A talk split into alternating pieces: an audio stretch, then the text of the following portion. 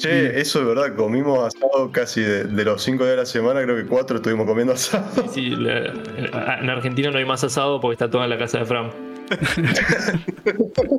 Dejá, yo quería hacer uno esta noche y. eh, acá cierran. Es impresionante cómo en los pueblos chicos como este cierran todo, pero ni, ni bien pueden. Es como que ya está. No creo que más de dos o tres clientes no vengan hoy. ¿Qué, qué horas son? Las siete y media, ocho. Cierro igual. Y si te colgaste con el tema de la carne, corre porque te quedas sin asado. Sí. Sí, tal cual. Bueno, eso, no- eso lo vimos bastante ahí en Mendoza. Cuando, se, cuando a Fran Sí, se, le, Mendoza. se le cagó el caño de escape y íbamos atrapados en el cerro ese. eh, que queríamos encontrar provisiones y, y la gente, no sé, había bajado la persiana a las 2 de la tarde. No, la, la aler- la alergia a la pala que había en ese pueblo era increíble. No, no, se- no se podía creer. No se abría nada. No había un solo contacto estrecho con la pala. No había señales de pala alrededor. Y bueno, pero por lo menos no, nos- no nos cagaron como cuando estuvieron ustedes, que estuvieron con los chicos en, en el Ancamp, que fuimos a. ¿Qué fue lo que compraste? Que compramos uno, unos fiambre y no, no nos dieron el salame que habíamos comprado. Compramos dos salamines, no nos los dieron. El salamine, Sí. Y, qué garrón. Y, y salían una plata los salamines. Eso fue un- una pequeña mini tragedia. Estos, estos, estos pichones anarquistas me los como entre dos manos. Sí. más o menos, viste, como el, pibe este que le que compré algodón de azúcar y, y como, lo había tomado- ¿Cómo me cagué de risa con ese, boludo? Ahora lo, lo pasé por el grupo, ahora lo busco. Fue muy el meme, el meme de, la, de la billetera. Ah, uf, Leo, leo, leo el testimonio de Janeiro Parache. sí, sí, sí, léelo, Recién buenísimo. un vendedor de copos de azúcar, como no tenía para darme vuelto de mil pesos para 500 que costaba el producto, me dijo que como ya había tocado el palito, no podía devolvérselo y se fue con los mil. País lleno de delincuentes, destino africano es poco. Fidel Castro con, con el señor decía, Bueno, deme el cambio. ¿Qué le doy? Ya tocó el palito. el argentino más lento, boludo. Acá te, acá te pregunta Ben Benedes cómo viste el superclásico, Palandri. Y una sorpresa, estuvimos ahí en, en, una, en una estancia mendocina. En un, en un Uh, ese día fue tremendo. ese fue el mejor día de todos. El mejor día, el primer día creo. Que, que- que terminamos por alguna extraña razón en una, en una quinta en, la- en el medio de la nada en Mendoza viendo un partido por un proyector y, y conectando cada tanto diferentes tipos de celulares porque se acababan los datos en cada uno y de repente se quedaba colgado el partido en momentos muy vitales. Y ahí descubrimos que en, en Mendoza son todos primos entre sí. Y eh, evidentemente se, en- se encuentran en los cumpleaños nada más. Por, por alguna extraña razón, este, el amigo del. ¿Lo ubicás del dolarcito? ¿A Tomás del dolarcito? Eh, solamente ubico el- la palabra el dolarcito. Nunca le vi la cara al flaco. Es, es un pibe acá de Mendoza que tiene un canal de YouTube también. Bueno. videos bastante gracioso. Y resulta que el, el pibe tiene un amigo, que era el, el pibe del cumpleaños al que fuimos, y que da la casualidad que eh, resultó ser el novio de una prima mía, que no veía hace varios años. Estaba toda mi familia ahí. De repente como que caí. Mirá vos. Primo, ¿qué haces acá? Y vos, ¿y vos qué haces acá? No, no, es, es mi novio, es el del cumpleaños. Ah, mira. Mira No, vos. yo creo- Y es el- ese es el primo anarquista que te dije. Ah, no, ¿No parece? no? Se lo ve bastante normal. Sí, y ahí estaba Fran en la esquina. Nadie sabe que soy anarquista. No, no, no yo mandaron eh, a Tomás le enviaron un audio antes de que, de que fuera. Que decía, no, che, si son todo bien con tus amigos, pero que no se vengan, no vengan a hablar de cosas de política, por encima tengo, tengo algunos amigos gays y algunas feministas, viste, como que el estigma que tiene el, el liberal como si Sí, fuera no, tremendo. oh, no vengan a romper las bolas. Vengo a desarmarte la plantilla. Buenas noches. Uh, hola, Luquitas. Rompió todo el OBS, ¿no? Sí. bueno, ponete la cámara por lo menos. Ah, mal cierto. Que este chico lo conozco, ¿no? ¿Nos Sí. conocemos? Sí, sí. Hola. Sí, bueno, eh, a ver. nos conocemos. Con ustedes, lecturas libertarias, tal vez lo conozcan ¿Cómo va de entrevistas a Milei o de libros, audiolibros en YouTube. ¿Estás subiendo audiolibros a YouTube? Sí, pues se hinchó las pelotas, se hinchó las pelotas de dar su opinión en formato video y dijo ya fue, voy a leer la opinión de otros. Que es menos conflictivo y está, está en eso ahora. No, que es mucho más digno. En lugar de andar robando los argumentos de terceros, directamente los lees. Los Y la verdad que sí. Además, para, para repetirlo como un loro. Eh, Es que en realidad sé que nadie lee un carajo, nadie tiene tiempo, nadie tiene ganas. Dije, pónganse los auriculares y dejan de me hinchar las pelotas con pelotudeces, por favor, gracias. Eh, Es que la, la, la tecnología de los audiolibros para mí es, es muy buena. sí. Por ahí lo, lo que Eh. sucede es como que le perdés un poco el hilo al libro, como que no te llegas a involucrar tanto. O sea, generalmente escuchás un audiolibro tipo haciendo otra cosa, ¿viste? Y cuando te querés acordar pasaron tres capítulos y vos pensabas que estabas prestando atención, en realidad no estabas prestando atención. Pero, pero bueno, al mismo tiempo, qué sé yo, te, te- te permite cierta versatilidad. Les hago una pregunta. Ustedes que tienen la página Liberalota con más seguidores de, de Peronia, eh, ¿con cuánta frecuencia le preguntan, eh, le- les, les- les piden recomendaciones de libros? Tipo, che, ¿qué libro leo para ser tan capo como ustedes? Porque muchas veces llegan con, como con esa onda, che, como que estoy en, en re pelotas, pero quiero saber cosas así como sabés vos. Como vienen en ese plan. Y dice, libros, a ver, Y la verdad, no sé, lo abro para que conteste también Luchi si quiere, pero... Quiero saber si les, si les pasa mucho y si suelen pasaba responder algo, porque yo lo dejé de responder hace rato. Me parece que nos pasaba más antes, eh, cuando por ahí nos dedicamos a hacer con- contenido un poco más educativo. Como hemos tomado un camino más humorístico y más bizarro, como que la gente ya nos ha dejado de preguntar. Y al mismo tiempo creo que no es la misma gente que nos sigue, no es la misma instancia en la cual está hoy que en la cual estaba, no sé, hace dos años. De una forma u otra, todos saben cuáles son los libros más o menos que, que hay que leer, los lean o no, eh, Ujú. les resulten un embolio o no. Y también muchas veces que nos han preguntado, como que nosotros somos una línea más. Miren, la verdad que. Bueno, acá Lecturas Libertarias me va a tirar con un adoquín, pero somos una línea más. Si quieren leer, lean. Si no quieren leer, no lean. Tipo, están por ahí. No es tan descabellado estando en el año 2022 que, que recurran a otros formatos. No, no es que los vamos a echar del, panteón del liberalismo por educarse con videos de YouTube en lugar de, leer libros. Obviamente los libros tienen una, una riqueza por ahí adicional de, nada, ir a los autores. Muchas veces se habla de autores y no se los lee un carajo. y Sí, es verdad. de autores pensando que tal cosa lo dijo tal autor, en realidad es una frase apócrifa, bueno, Sí. etcétera. Cuando dicen Eh, menos Marx, más Mises. Ah, ¿leíste Mises? Eh, eh, bueno, Sí. puede ser. Algunas frases. Bueno, Sí, no, bueno. no, no, no voy a misa. Ver, ver muchos videos de hablando de Mises cuenta, como haber leído Mises. Capaz que no. Estaba resacado Mises. Claro, resacado, boludo.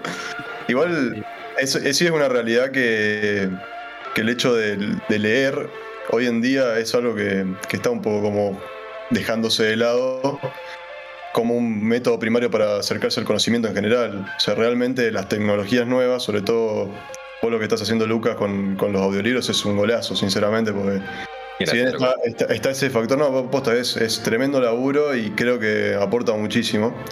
Y si bien pasa eso que, que decía Palan, de que por ahí, obviamente, si estás escuchando un, libro capaz de, de filosofía o de teoría que es un poco denso, mientras que haces otra cosa, perdés el hilo. Pero bueno, es más allá de que no puedas seguir completamente lo que está diciéndote el libro, es mejor eso que no leer nada directamente. Porque por lo menos es una forma, incluso te diría, de hacer una primera aproximación al autor, lo escuchás primero y después, si querés, volvés a agarrar el libro, en algún momento lo lees y ya por lo menos tenés como una primera, una primera pincelada de todo lo más importante, ¿viste?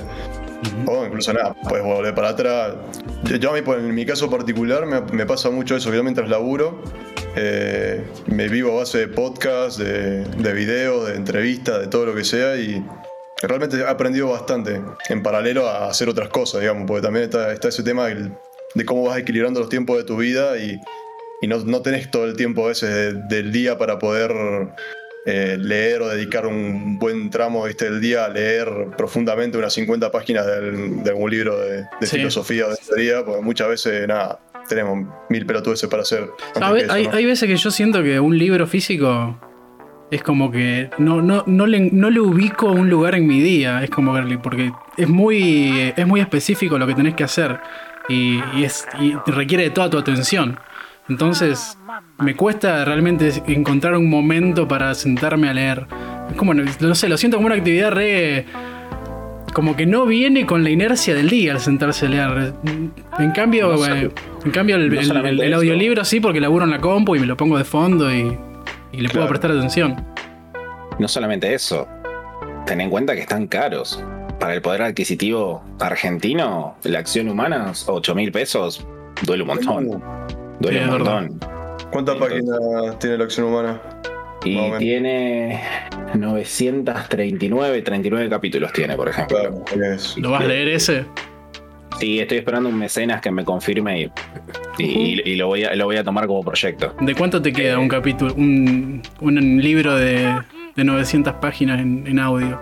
¿Con 6 No, horas? No, no, no, no, Más. no, mucho- no, Mucho imagínate más. que son, son 88 eh, el del hombre contra el Estado. Obviamente que tiene una fuente mucho más chiquitita, pero me tomó 5 horas y cuarto Uh. hacerlo totalmente. Uh, dije cualquier cosa entonces. Eh, pero no, este no lo puedo hacer completo, porque imagínate que si alguien ve que un video dura 46 horas, no, no, no, no lo va a abrir. Sí. Pero no, no, o sea, la idea, por ejemplo, con la acción humana es prólogo, primer capítulo, segundo capítulo, tercero, y aparte, viste, va generando un poco de expectativa, decir, ok, dentro de una semana más o menos va, a- va a estar el, el siguiente capítulo, porque si no, eh, co- comercialmente hablando, si querés, tampoco me sirve un montón. Eh, pero eh, nada, o sea, creo que la, la acción humana tiene que estar al alcance de todas las personas que, que por lo menos adoptaron esta filosofía para, para entender el proceso cataláctico, praxeológico y el pensamiento de Mises, que me parece crucial para, para desarrollar todo esto. Y bueno, eh, ya fue. Eh, me, me- me aboco a lo que planteaba Conkin de que la defensa de la libertad es algo que, que tiene que nacer y, y tratar de difundirla lo más posible por todos los medios que se puedan para, para que justamente se llegue a, a muchas más personas. Che, y yo, yo quiero saber, eh, porque sé, sé que a, a Fran lo conocieron eh, como colaborador cuando los herederos ya, ya estaba bastante encaminado. Pero ustedes dos, Lucho y, y Palan, ¿se conocieron antes? ¿Se conocieron por eso? ¿Se conocieron después? ¿Cómo formaron equipo? ¿Cómo, cómo, cómo se gestó? Eh, no, mirá, nosotros fuimos al colegio juntos y nada, amigos, amigos de toda la vida. Y, y tipo, no sé, habrá sido cuatro años después de, de egresados del colegio, medio que se dio natural el tema de la música. Y, y de ahí apareció la página de Instagram y recién hace dos años empezamos a subir capaz videos más de contenido educativo a YouTube y la explosión capaz en YouTube fue recién el año pasado. Y justo, bueno, lo de Fran lo conocimos con un video de la Revolución de Mayo, cuando te digo, hace dos años más o menos, cuando subíamos los primeros. Bien. ¿Y qué se les hizo más, más cuesta arriba? ¿El, el- el tema Instagram, Twitter y todo ese bardo? ¿O, o el- o la cuestión de, de YouTube? ¿O qué, o qué les resultó más, más importante? Porque yo hoy, por ejemplo, mi núcleo está en Instagram, pero creo que está mutando naturalmente de a poco. Por más que tengo una fracción de los seguidores que tienen ustedes, veo una mutación hacia YouTube. Y depende por general a dónde, a, a dónde estoy metiendo más, más goles, digamos. Vos decís que tu gente se está yendo a YouTube ahora. En realidad, no sé si es mi gente. eh, uy, qué raro que suena eso. Eh, Re Mesías. No sé si es mi gente. Menos esclavista. My people.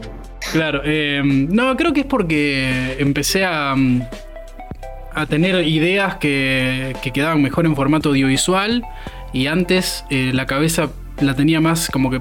¿Viste cuando pensás en un formato? Como que la idea ya te viene para tal formato y va a funcionar ahí.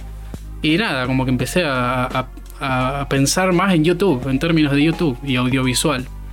Eh, pero a ustedes, lo- como no recuerdo dónde los vi por primera vez, probablemente en Twitter, pero no estoy para nada seguro. Mirá, en Twitter debe ser un caso único. Eh, y yo creo que es algo como que uno no elige tanto en qué red social estar, sino que más o menos la red social viene de acuerdo a la propuesta que tiene uno, como decís vos recién. Uno piensa en términos de formato, por ahí te empieza a salir algo más para YouTube y de pronto te va yendo a YouTube. Y, y bueno, después la gente va, va apareciendo. Eh, lo bueno de nosotros es que para el mantenimiento de las redes sociales somos, somos dos, entonces Luchi se aboca de lleno YouTube, yo por ahí estoy todavía trabajo en relación de dependencia, tengo menos tiempo, puedo atender las redes sociales que son más inmediatas, tipo Instagram, Twitter. Y, después también le vas, entre comillas, agarrando la mano a la dinámica de, la red social. Cada red social tiene sus códigos, la gente dentro de las redes sociales consume tal o cual cosa. Entonces medio que hay a nosotros hay algo, capaz hay algo muy loco que nos pasa que detectamos que no nos sigue la misma gente en cada red social.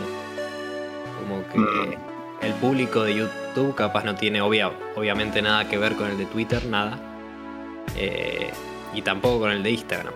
Entonces, como decía Gaby, cada, cada red social es un mundo con, códigos diferentes.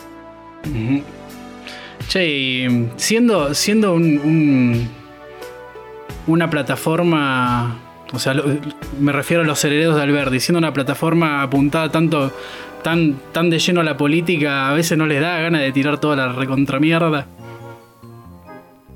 No, no escuché el final. Te censuró Twitch, boludo, no, no se entendió. Que si, que si teniendo una plataforma tan, tan metida en el, en el bardo de la política, que por lo general suele ser el más sucio, y, por ahí la, la parte más estresante, claro, es como que tienen que estar de alguna manera muy pegados a las noticias. ¿Ahora me están escuchando? Sí, sí, Creo que ya pero, como que, te quema el cerebro. Sí, no, no les, cada, sí no, cada tanto no necesitan o desenchufarse o, no les da ganas de, decir, che, vale la pena todo este bardo. Y yo personalmente, como vivo de eso, lo veo más como, como al revés. Digo, cuanto más bizarro y más cosas así, digo, mejor. Eh, claro, vos ya, ya, ya te seteaste de otra manera. Sí, sí. Sí, sí, sí. Es más, eh, como, periodista de guerra, ¿viste? Como que, uh, allá hay un desmembrado. Claro, es como un chip de decir, eh, que bueno, salió Alberto a decir una boludez, eh, va, a quedar mejor el video. Claro. O sea, y es, simplemente, no sé, cagarse de risa y, Claro, que te lo, te lo terminas tomando con humor y ya está como te reís de la. O sea, del otro lado, no sé, cuando la gente comenta en Instagram o, ve los videos en YouTube y dicen, veo estas cosas y más que reírme me enojo. Y bueno, obvio, lo entendés. Pero tal cual lo, que decís vos, o sea, estás del otro lado viendo las cosas que pasan en la política, sí, la verdad que genera mucho más enojo que risa. Mm.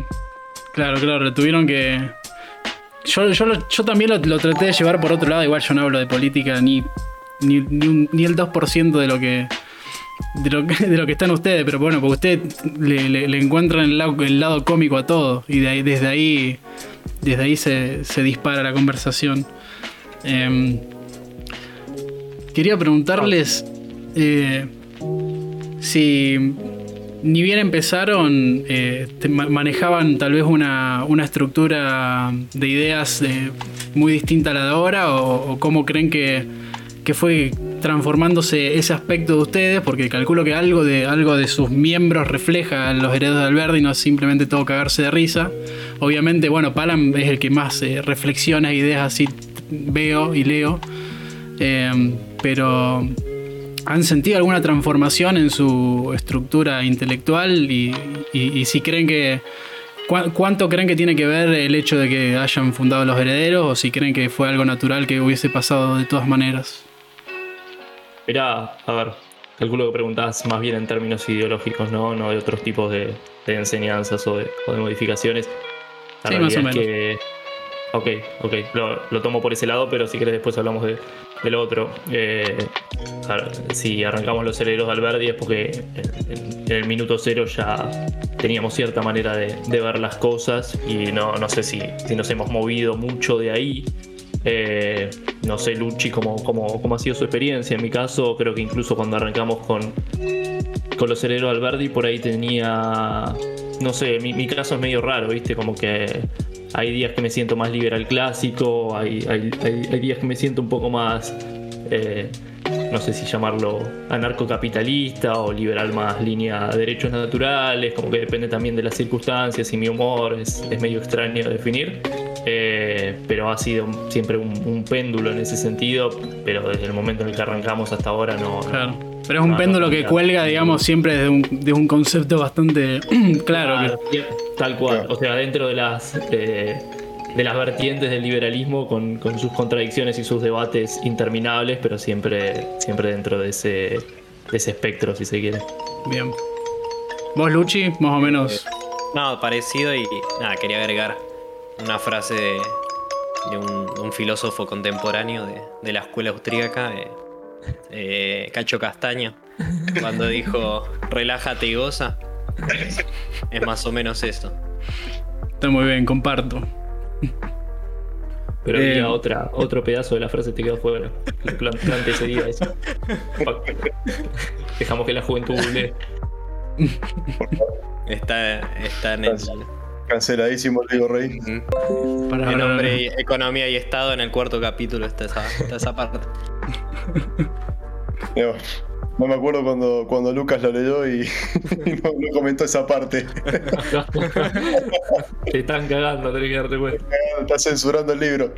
No, igual yo creo que es una buena. Perdón, justo que, que habló Fran, capaz, eh, justo el, el ejemplo de Fran es el mejor, ¿no?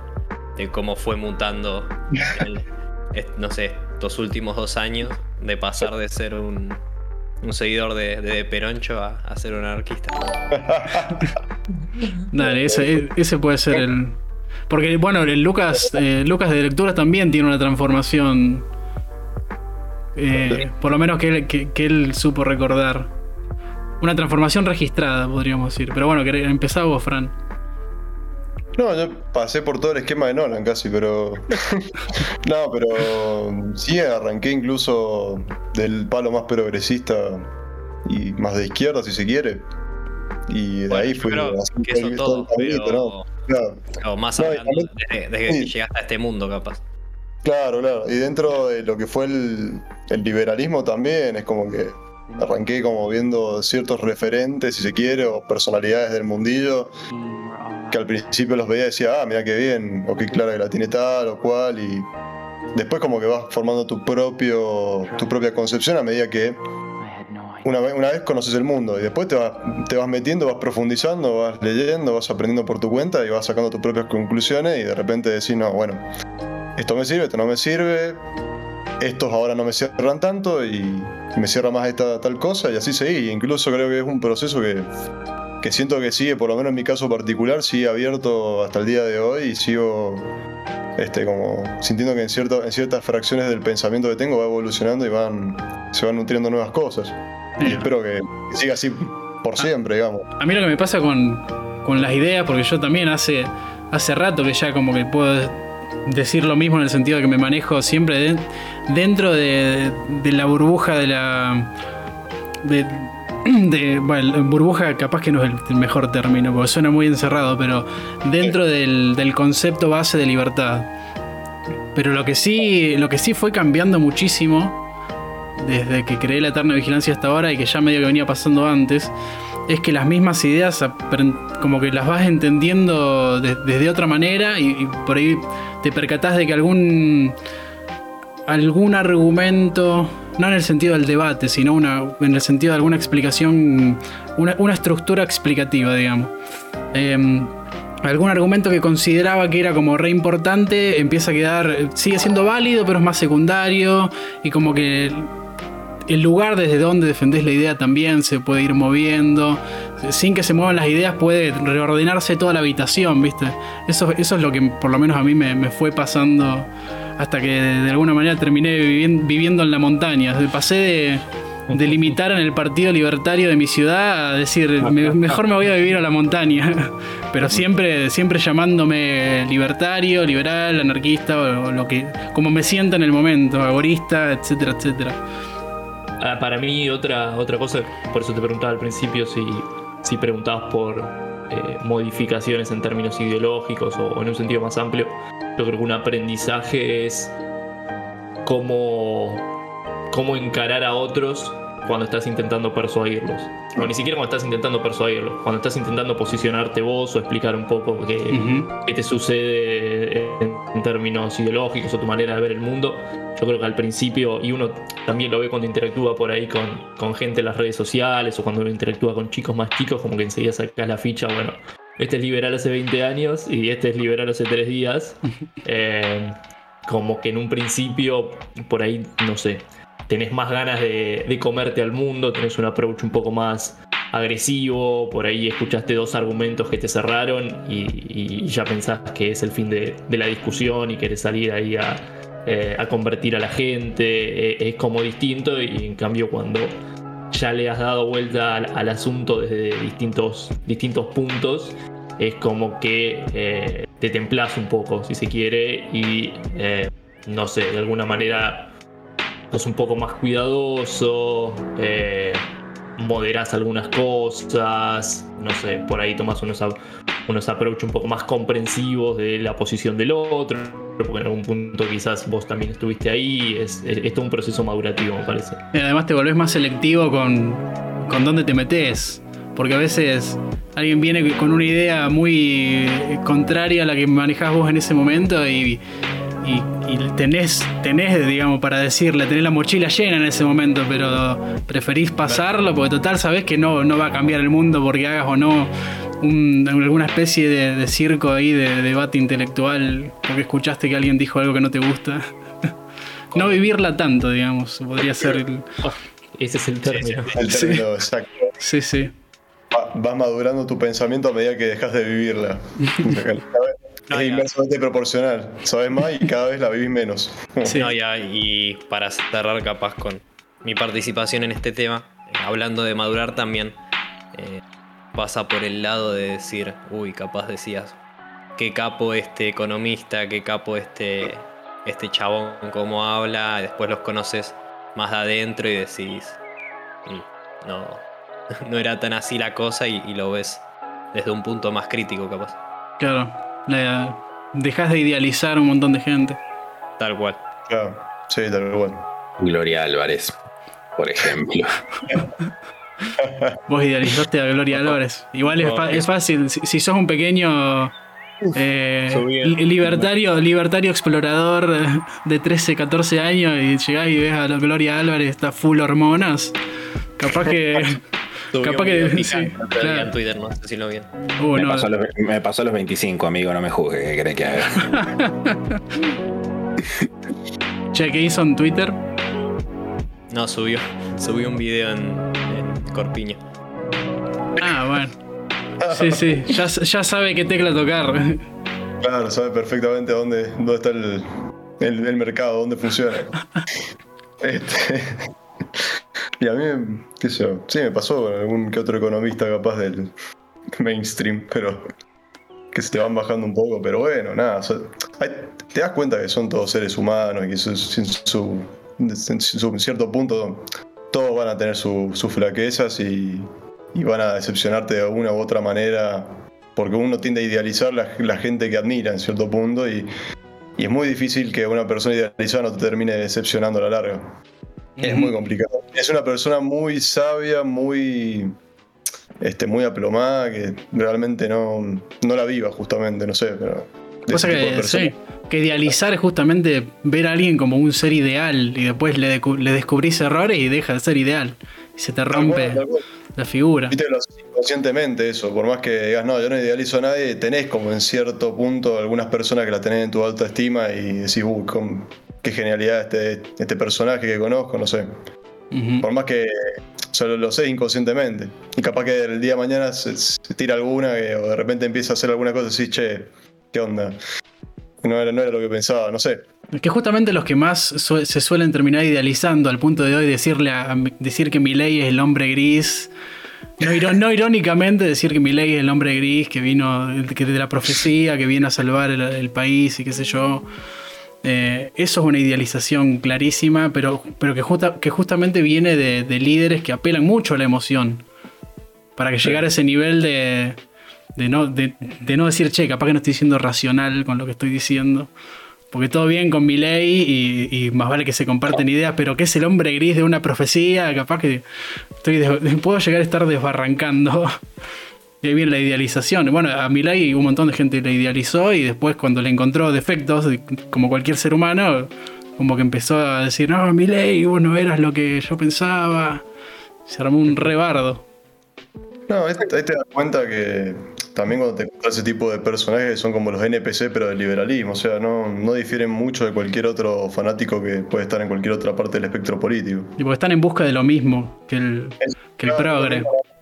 Que conocen, están en otra parte del diagrama, pero ese nivel de, de mentalidad opera igual siempre. Es como que no te van a, a, a cuestionar capaz algunas cosas que no le hicieron. no- o simplemente vos podés seguir bancando las cosas, pero podés ser un poco más crítico, o ser un poco más sincero. Decir, che, la verdad que sí, esto no me cierra, pero bueno, igual lo banco porque es mejor que toda la otra mierda que está en todos los otros lados. Pero ni siquiera eso. Ni siquiera eso. Sí, no, es directamente una, la mesiánica. Full mesiánico. Claro, A, a tal, pu- a tal punto que a ustedes se les enojan muy seguido por poner algún es un fucking meme de alguna de Milei o Expert o alguien así y dice, claro, siempre siento, yo, porque yo he leído comentarios, dice, siempre siento serviciales a los K, qué sé yo, o, claro, ustedes o- o son progres o, o de alguna manera eh, o sos macrista, claro, ustedes, o sea, la cantidad de asunciones que se hacen en, el, en, el, en la cajita de comentarios cada vez que suben algún palo a alguien, así, es un chiste, bro, o sea, es un chiste, es un Y- meme. ¿Te acordás del video que yo había armado de por qué no voy a votar a mi ley? La cantidad de hate que me tiraron. Uh, sí. Tuvo, una, tuvo muchas visitas y muchos dislikes ese video. Ah, La gente Sí. visitaba para putear. Literal. Pero literal, o sea, literal. Venían y me decían, "Eh, no vi el video, pero sos un pelotudo. ya lo sé, ya, ya lo sé, lo- a- asumo que soy un pelotudo, pero explícame por qué por lo menos consideras que soy un pelotudo. Y eso que era un video largo, porque hay, hay veces que yo he subido, 30 hace, hace poco subí un video de, no sé, re poco, cuatro minutos ponele, y alguien comentó sin, sin mirarlo, alguien bardeó sin mirarlo, Fue como, Forro. claro, no, no se toman un solo segundo. ¿Cómo vas a subir un meme de mi ley blasfemo? No, y el tema con los. A ver, con los memes, incluso con dar opiniones. El problema es que la gente se involucra emocionalmente un montón. Sí. Y en algún punto es natural que eso suceda. Incluso quizás también es natural la búsqueda de, de ídolos o de referentes. Eh, entonces cuando uno opina, siempre le estás como tocando las pelotas a alguien. Y, y internet, que están dadas todas las condiciones para que la gente hable desde el anonimato, es mucho más fácil venir y, y putearte. Bueno, son cosas que suceden, tipo, no, no están, no sé si están bien o están mal, son cosas que suceden. Es parte de- del oficio, si se quiere. Sí, sí, no, no, no es para. No es para preocuparse tanto, porque además hay gente que agarra el celular y, y como que se, se pone en su rol. Al, al toque activa el papel, sobre todo los que tienen cuentas de el, el liberal más capo, ¿viste? Así, alguna foto de una, de una serpiente y todo el, y todo el circo. Es, muchos de esos son los que más desarrollan a la hora de, de contraargumentar contra algo que vean. Pero que al fin y al cabo, después si lo conoces en persona, es como que lo único que te da ganas de decirle es, no lo vivas tanto, está todo bien, no es que te juntás odio, es un, relax nada más. El otro día me empezó a seguir una cuenta que se llamaba Economía Austri- eh, Economista Austríaco con una foto, una foto de Milton Friedman. Ah, bien. Capo. Me, pre- me pregunto en qué rama ideológica andará. ¿Qué sé yo? Monetarismo praxeológico. Claro. Pero ese que te empezó a seguir es un pibe que seguro tiene. Hija. Claro, bueno, de eso yo me tengo que acordar permanentemente. Yo me olvido de que ya no soy un chico y de que ya y, y de que ya hay un montón de chicos realmente chicos usando las redes. Entonces por ahí veo, me encuentro con alguno que, que como es anónimo, eh, automáticamente me lo imagino como alguien de mi edad. Claro, sí. Y Sí, después lo, me paro a pensar un segundo y digo, claro, este debe tener ponerle que unos 15, debe estar ahí primereando en, en las ideas y encontrando la parte por la que llegan muchos, que es por el conflicto. El conflicto garpa de una manera que yo lo veo en, en mi canal, que es una hormiguita, cada vez que, que al- algo hace referencia a alguna especie de conflicto, por más que yo lo evito, porque no me copa mucho, eh, tiene más visitas que, que- que- que los demás videos. Por más que sea un conflicto insignificante. Ya si hay dos partes, ya llama mucho la atención. Entonces muchos pibitos entran por, entran por ese lado y entran en esa actitud.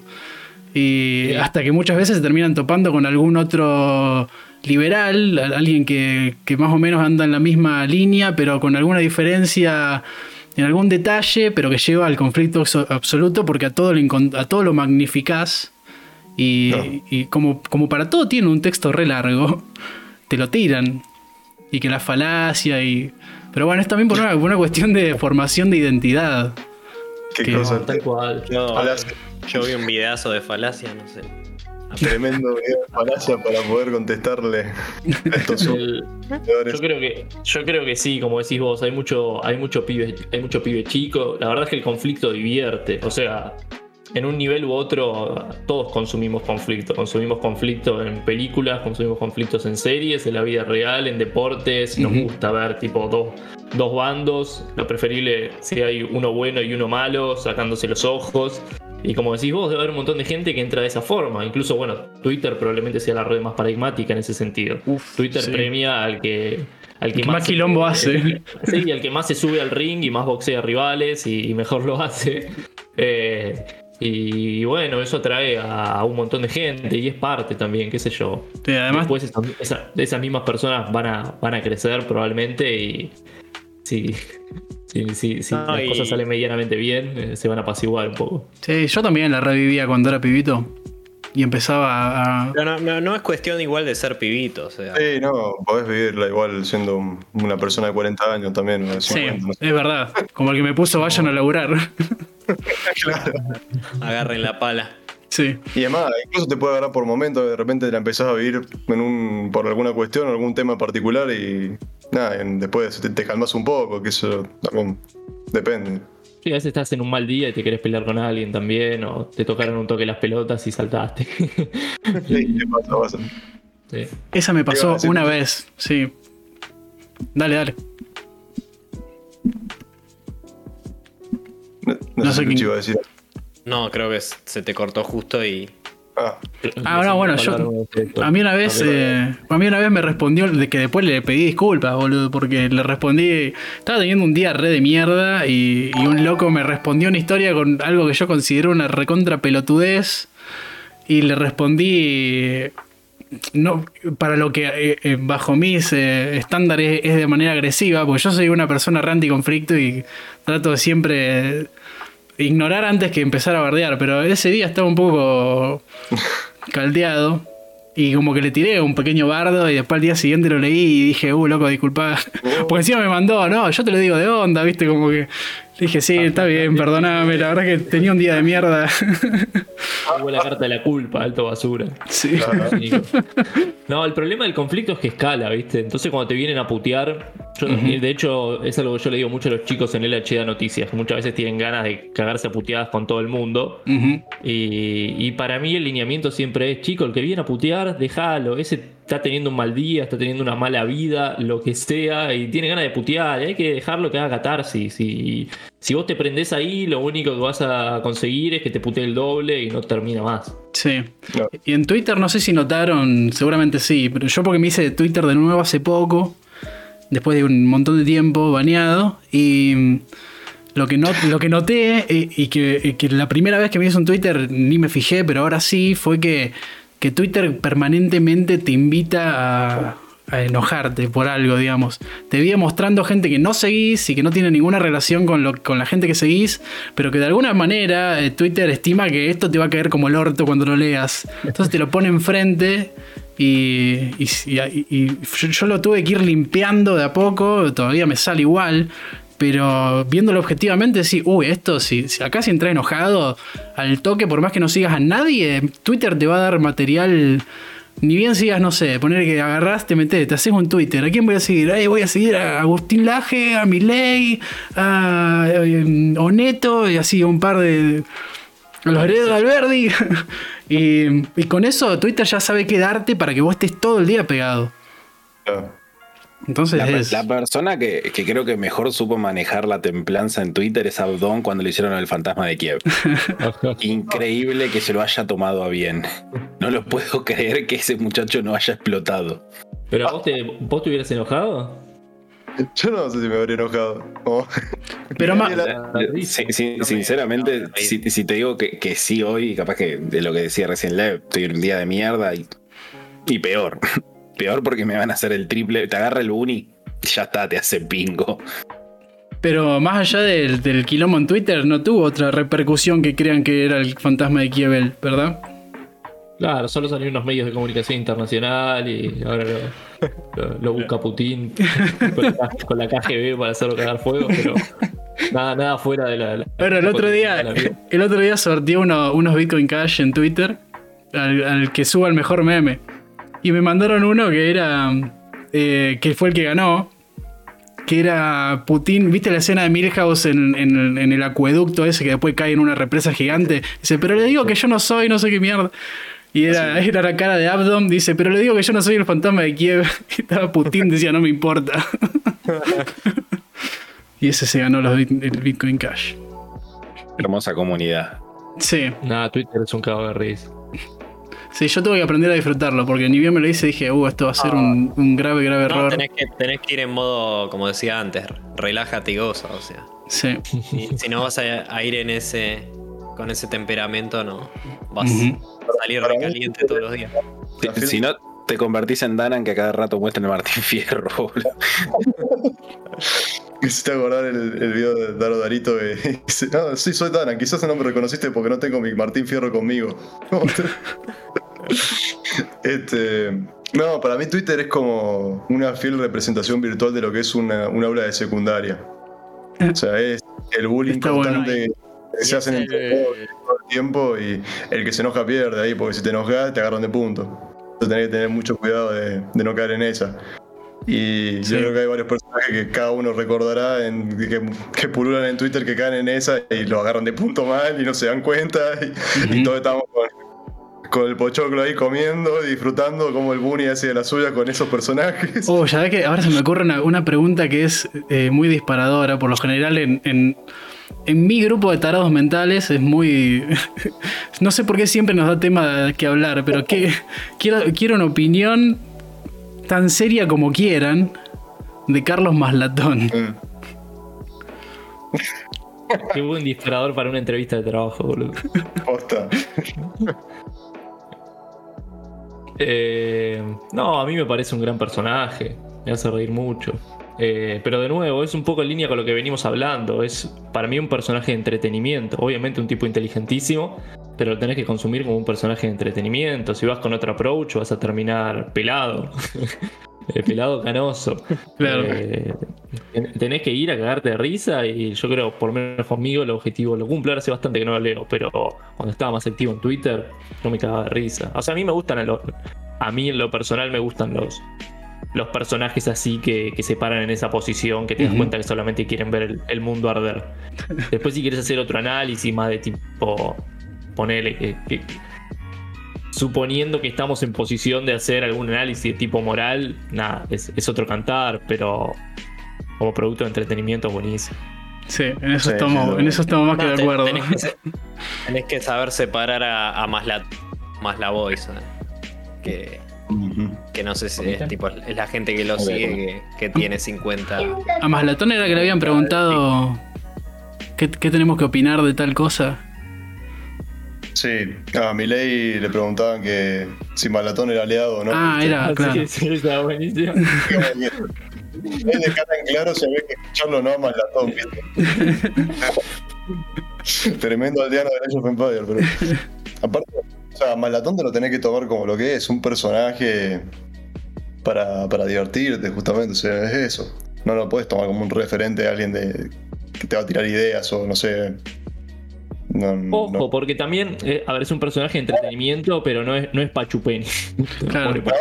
un personaje de entretenimiento, pero que en, en ese entretenimiento, mientras tanto, te va deslizando piezas de, de sabiduría o piezas que te invitan a la reflexión, que te invitan a ver el mundo desde otro lugar. Para ¿Ustedes lo es- conocieron es en persona? personaje- No, no, no. Eh, cuando uno lo escucha hablar, escribir o lo que sea.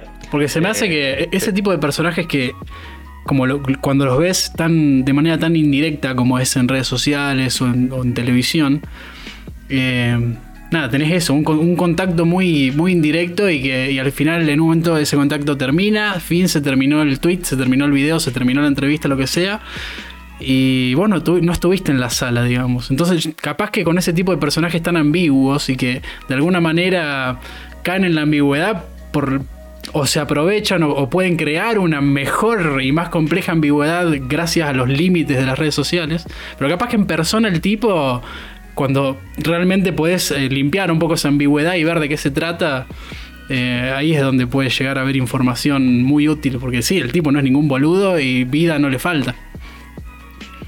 No. Y yo, ah, yo creo igual, a ver, la gente que es ambigua en redes sociales es gente que también gusta de ser ambigua en, en la vida real, ¿no? Como decís vos, por ahí las redes sociales te permiten una cintura mayor, o premeditar un poco más las cosas, construir un personaje de forma más sencilla. Eh, seguramente el, el más latón de carne y hueso debe ser un poco más genuino que el, que el más latón de redes sociales. Pero al final del día, medio que el que se divierte siendo ambiguo, se divierte siendo ambiguo en todos lados, me parece. Eh, puede ser. Igual, qué complicado eso para mantener alguna especie de, de relación media seria, digo, no, no necesariamente amorosa. Pero, claro, sí, ¿cómo, ¿cómo es ser amigo, realmente amigo de más latón? Y está raro eso. Hay, hay- O sea- hay muchos mitos dando vuelta, no. Claro, alguien se, alguien se no- podrá decir eh, amigo de más latón, así como, sí, sí, yo soy re amigo de más latón, lo reconozco. Sí, me, me- me voy a, a ir a comer, que todavía no, no cené. Pero perdón por el beef, pero necesito tirar el chiste que una vez tiró Bender. Sí, se saben quién es. Sí. Sí. Te juro que no me lo olvido más. Vender el de Twitter.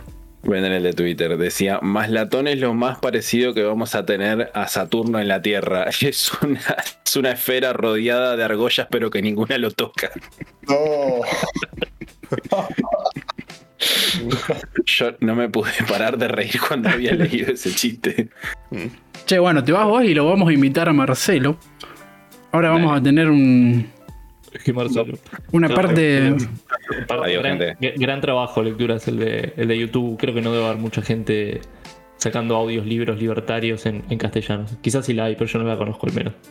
Hay, pero con la voz de Loquendo, viste que la voz de Loquendo, como que resulta que Mises dijo en Acción Humana que la praxeología era una práctica. Ay, Dios, no.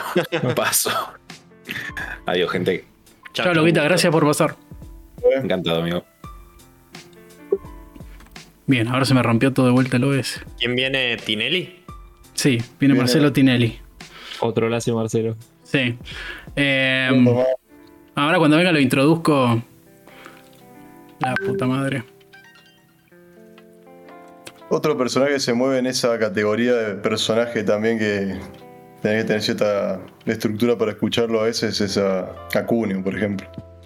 Cunio también es. Sí, o sea, Cunio, Moreno. Moreno, Junio. Iorio. Iorio. Sí, Iorio, son Iorio también es medio ambiguo, pero. Dis- pero- Distinta pero- ideología, pero la sintonía es parecida. o sea. Pero al final Sí. del día no, no terminan aportando un- una riqueza a esos, esos personajes. Por lo menos, Sí. no, no sé. Sí, sí, sí. De, de hecho, vos ves una entrevista entre de Cunio a Ricardo Iorio y, y te chupa un huevo lo que están Claro, opi- lo que estén opiniando, lo que estén opinando. El hecho de que se haya dado la entrevista es como vos decís, uh, te- esto sí o sí va a ser algo, algo raro como mínimo. O sea, Sí, sí, No, sí. claro, sabés que la vas a pasar bien. Sí, Si te lo, que si te lo tomás con el approach correcto, hasta podés aprender algunas cosas útiles para, para tu vida o que te enriquezcan. Tipo, para mí es, sí, es, es ganancia desde ese lado. Si te lo tomás así, sí, sí. Tenés una base asegurada de entretenimiento y después capaz que aprendés algo encima. tal cual, tal cual.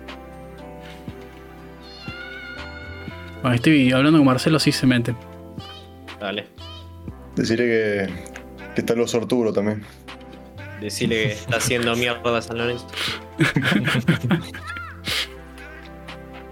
¿Ustedes miraban? Sí. ¿Llegaron a ver Video Match? Sí. Sí, sí. Sí, no, no. Porque Claro, hoy, hoy ya, hay, ya hay pibitos que no conocen. Por eso esas cosas me hacen sentir viejo, boludo. Sí, boludo. Hay pibes que no, que no tienen, ni tienen ni idea de lo que es. Es que Videomatch, ¿cuándo se habrá discontinuado? O sea, ¿cuándo pasó a ser Ah, Showmatch? Y estuvo un tiempo en la nada hasta que. después, en un momento, ya era ya un match cuando estaba en Canal 9, me parece. Y de ahí pasó a Canal 13 y en Canal 13 arrancó con, con lo del bailando, no sé qué. Última emisión, 19 de diciembre del 2004. De video Ah. match. Ahí los vuelvo. Claro, y después pasó a Canal 9, me parece. Igual en esa época, o sea, el formato que manejaban ahí era bueno y después cuando hicieron todo el cambio a lo del show, bueno, no sé, la cuestión Sí, los bailes, decís vos. todo eso era cualquier cosa. O sea, me acuerdo que lo de Canal 9 era 30 segundos de fama, no sé si se acuerdan de eso. Sí, sí, Me acuerdo. Sí, sí. Pero 30 segundos de fama. una época aparte donde el humor era tan distinto al de ahora, porque vos es, irreproducible lo que hacían en ese programa. Me acuerdo cuando le hacían la- las cámaras ocultas a la Sí, gente. fue, fue la cumbre de- del humor. Ah, conve- convengamos que yo no sé cuánto va a durar esto, ¿no? Si es un paréntesis y nada más, o si vino para quedarse, pero estamos en una realidad en la cual, eh, como dirían en Twitter, falleció el humor. Sí, no, Ah, o sea, Twitter es eh, el último oasis de, de, de humor, sí. humor antiguo, digamos. No Sí. políticamente correcto. El de ese humor que te sale, te sale de adentro del, directamente. el humor de, de tío borracho, de. Sí, En realidad, a ver, sí, obvio, en términos de redes sociales o de, no sé, espacios amplios, Twitter es el último, el último oasis, como decís vos, pero después es, es el humor que que terminas en- encontrándote, que terminas encontrándote en tu vida cotidiana. Tipo cuando, No, depende del círculo que te muevas. bueno, Te obviamente. juntás con remiseros y. tipo, sí. vas, a, vas a una por ahí, no sé, gente de la facultad por ahí. Hay de todo, ¿no? Capaz hay gente que te mira mal si tiras. No, en la, en la facultad, en un ambiente como la facultad, tenés que recuidar de no, de no tirar esos, esos beef, pues. Quedar crucificado en la puerta de entrada, boludo. Pero esa, esa gente es muy infeliz, boludo. O vas a un bar de Palermo y también terminas colgado de. de. de. de lo- en los bosques. Terminás estaqueado ahí en el medio del bosque de Palermo. Este. No, justo hoy me, me invitaron a, a la facu la- los profesores de tesis para dar una, una charla explicando mi tesis y, y me ofrecieron ser adjunto ahí de la, de la cátedra. Y lo estoy pensando simplemente porque quiero volver a acercarme con otra visión al ambiente facultativo y reírme un rato de, de- de cómo está eso. A ver cuánto aguanto. ¿Qué tanto espacio tenés para. no sé. Meter tu pensamiento ahí? No, no, si no, no me interesa. Igual Ah. a mí lo mío es diseño, o sea, hablo de Por eso digo. teórica, no nada que ver con pensamiento Solo, filosófico. mira- solo para mirarlo, tipo enseñar esa materia y mirar lo otro de afuera, digamos. Claro, y ver más o menos qué es lo que se anda. O sea, entré hoy y ya era como. Lo sentís en el ambiente, el tema del progresismo que está por todos lados y es inevitable. Mm, acá hay un olor a zurdo. Levante la mano, a ver quiénes son zurdos. Todos. Ah, con razón. Era rebardero el loco. Ah, claro, por- suerte tengo el perfil de, de ser alguien bastante tranquilo cuando hablo con la gente. entonces- ¿Vieron el. ¿Vieron el de los Rodríguez Galati de. No sé si fichan a los Rodríguez Galati. No, che, ¿quiénes Sí, son? sí, eh, sí, sí, sí. Hacen humor para internet, ¿viste? Eso que suben videitos Eh. tipo Fran Gómez, Nachito Saralegui. Lu- Luquitas Rodríguez, no, seguro Claro. lo tenés. A Luquitas Claro, Rodríguez. Luquitas Rodríguez, ese es uno.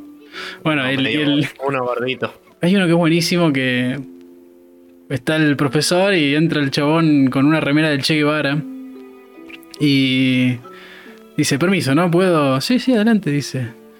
Bueno, ¿qué tal? Yo los quería con- eh, convocar para el centro de estudiantes. ¿Por qué esta manga de hijos de puta capitalistas? Y empezaba a gritar desaforadamente. Eh, ¿Cómo decía? Nos, nos están robando todos estos hijos de puta y el capitalismo es una mierda. Y al final decía, 130 pesos sale una Coca-Cola. Y puteaba un poco más y después decía, gracias, y se iba. Pero es buenísimo, con la remera del Che Guevara. Ponelo, ponelo, dice. Eh, para que ahí entra. Ahí entra Marcelo, que estamos remambeando. No, pero ten- son ambientes en los que sabes que el pensamiento estándar es hay que subsidiar hasta, hasta el aire que respiramos, ¿viste? Entonces. No, No da, no da. no, no tenés que tener mucho cuidado con lo que tirás. Caminar por un campo de, de minas todo el tiempo, ¿viste? Como, tenés que tener mucho a, mí, cuidado. me- a mí me gustaría ver cómo anda la, la facu de sociales ahora. De, haber un par de locos que se les deben estar animando igual a los profesores. ¿Vos decís que les, Eh, les dan los huevos? imagino. Tipo el, el chili libertario, pero versión uvas sociales. No, ¿te acordás del chile libertario? Uh, ¿Qué es eso? Suena muy bizarro. Ah, ese chabón lo había eliminado de, de mi memoria, boludo. No sé cómo, cómo lo rescataste. Un chabón.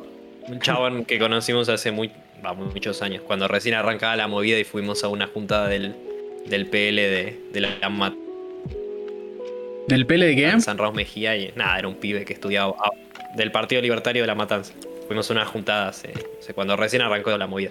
Y, era nada, un pibe que estudiaba abogacía, tendría, no sé, 19 años y, y decía como que, que se peleaba con los profesores, que se le agitaba a los compañeros.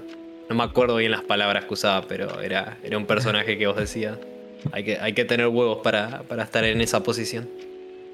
Ah, el, el tipo iba y agitaba a todo el mundo en la facu. Claro, sí, claro. Iba a la facu a eso. Después conozco a otro que, que también le refutaba con, con, con Keynes y. nada.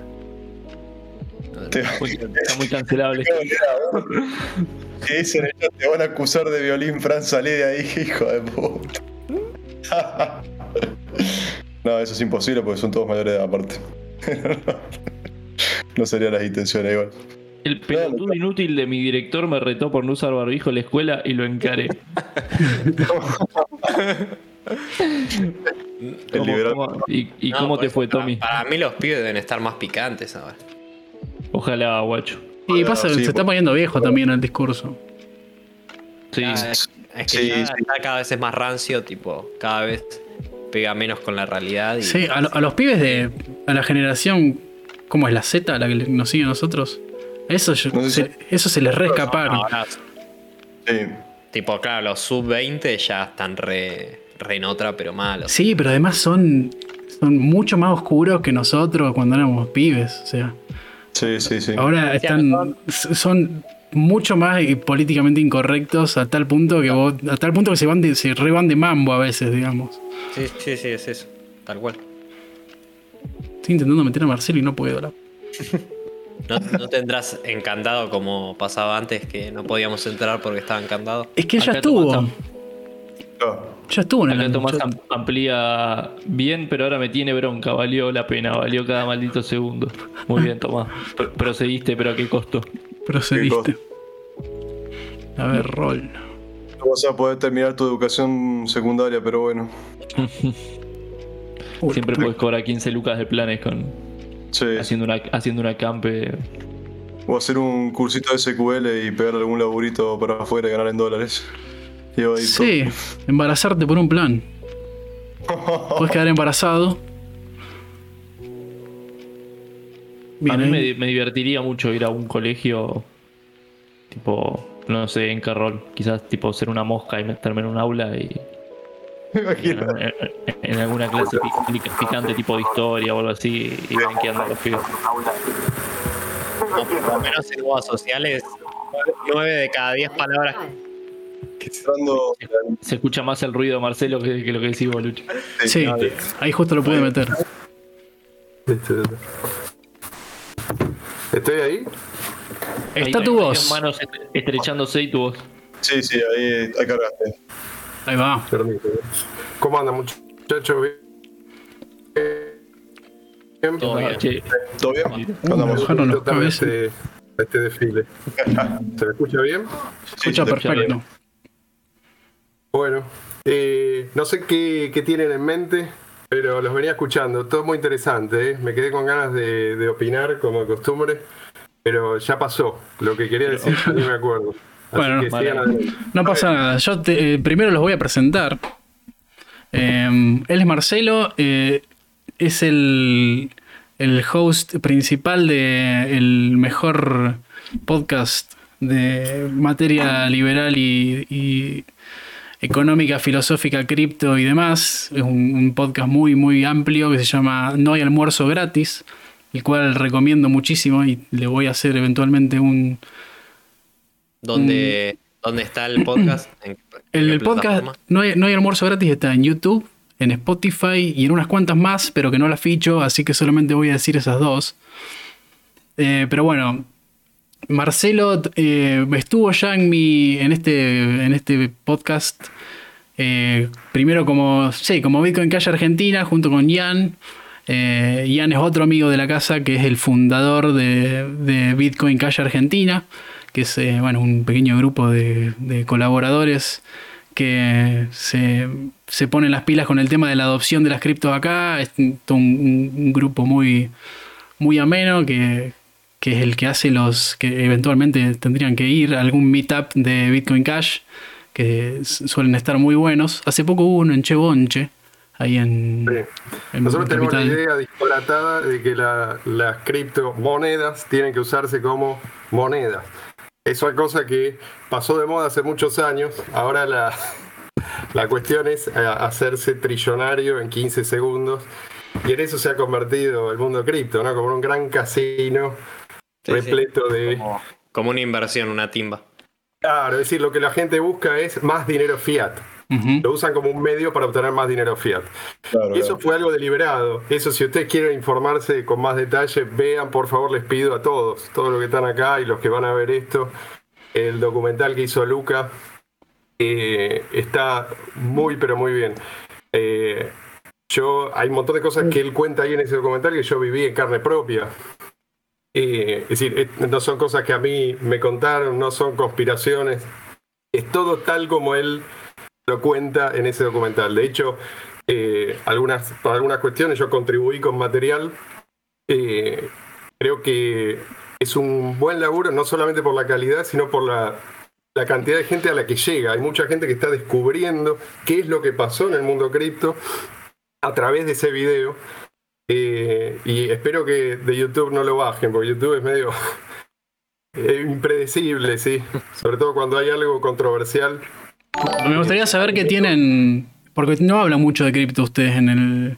Cada tanto hacen alguna referencia a Bitcoin y nada más, pero quiero saber qué idea tienen de, de las cripto y, si, no sé, si alguno las usa, si tienen contacto con ese mundillo, qué visión tienen o si, o si les llega simplemente cada tanto algún spam de Instagram de, de 400% mensual y todos esos, esos spam... Sí, lo- lo- los, scammers, o si tienen al- o si, si, si, si tienen alguna visión un poco más eh, realista, como la que menciona Marcelo de, de las cripto, no sé cómo, cómo se llevan con eso. Esa es la pregunta, tal vez. Yo mi guita la puse en Soy Cash, no sé, Lucho. Eh, bueno, ¿Estás esperando? Sí. Está esperando el retorno. Ya, ya vuelve, me dijo. Invertí tranquilo.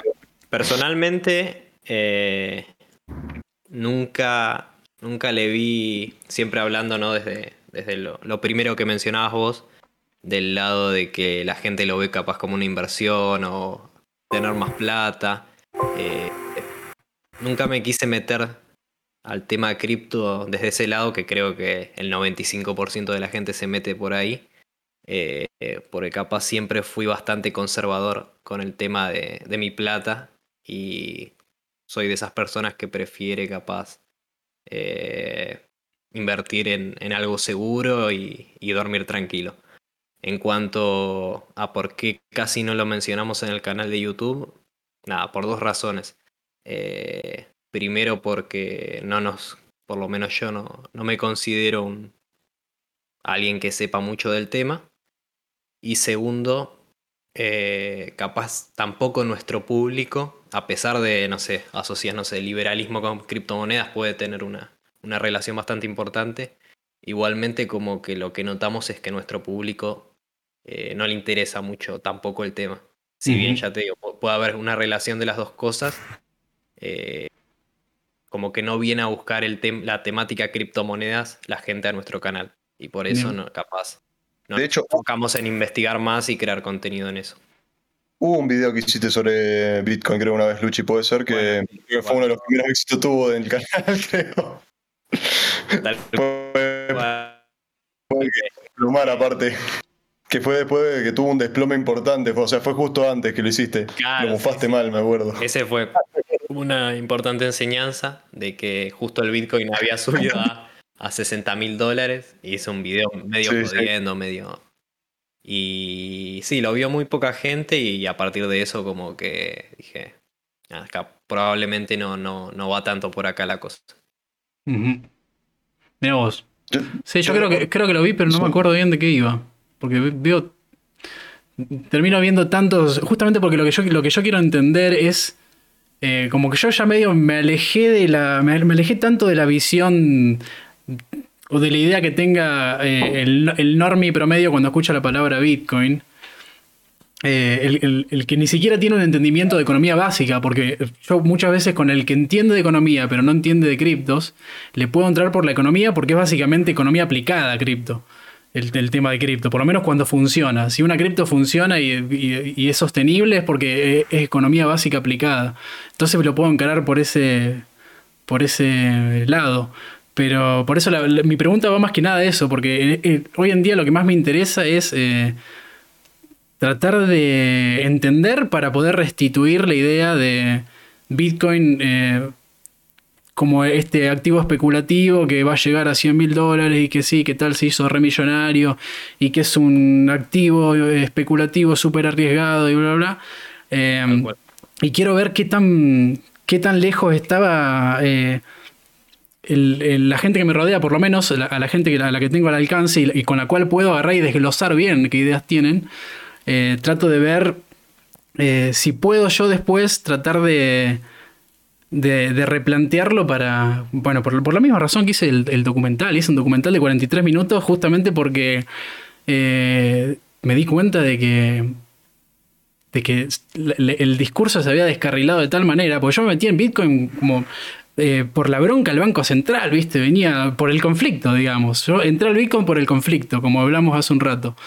Y, ahora como que ese conflicto que de alguna manera está muy, muy justificado, mucho más justificado que una interna entre Spert y Milley, por ejemplo. O sea, yo te voy a entrar por, un conflicto, si te entro por un conflicto va a ser porque lo veo justificado, no, no, por otra cosa. Y bueno, es lo que estoy intentando hacer. Y bueno, quiero, quiero, quiero saber ahora qué pensás vos, Palan, cómo, qué, se te viene a la cabeza cuando escuchás de todo este, todo este embrollo que tan que ahora básicamente todo el mundo relaciona con "Mm, eso o es muy inseguro o es una estafa, es como así. No, la verdad que no. Creo que de todos acá debo ser el que menos consume toda la movida criptomonedas. Eh, Bueno. Así, así que no, le cedo la palabra a alguno de los chicos que tenga más ganas de, de compartir de su sabiduría. Bueno, seguís vos, Fran.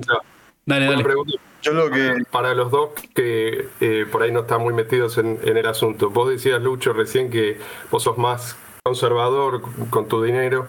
Eh, ¿A qué llamas ser conservador con tu dinero? Porque eh, tal como yo lo veo, eh, quedarse afuera de cripto no es ser conservador. Es decir, dentro del mundo fiat eh, probablemente haya más peligros en el mundo cripto.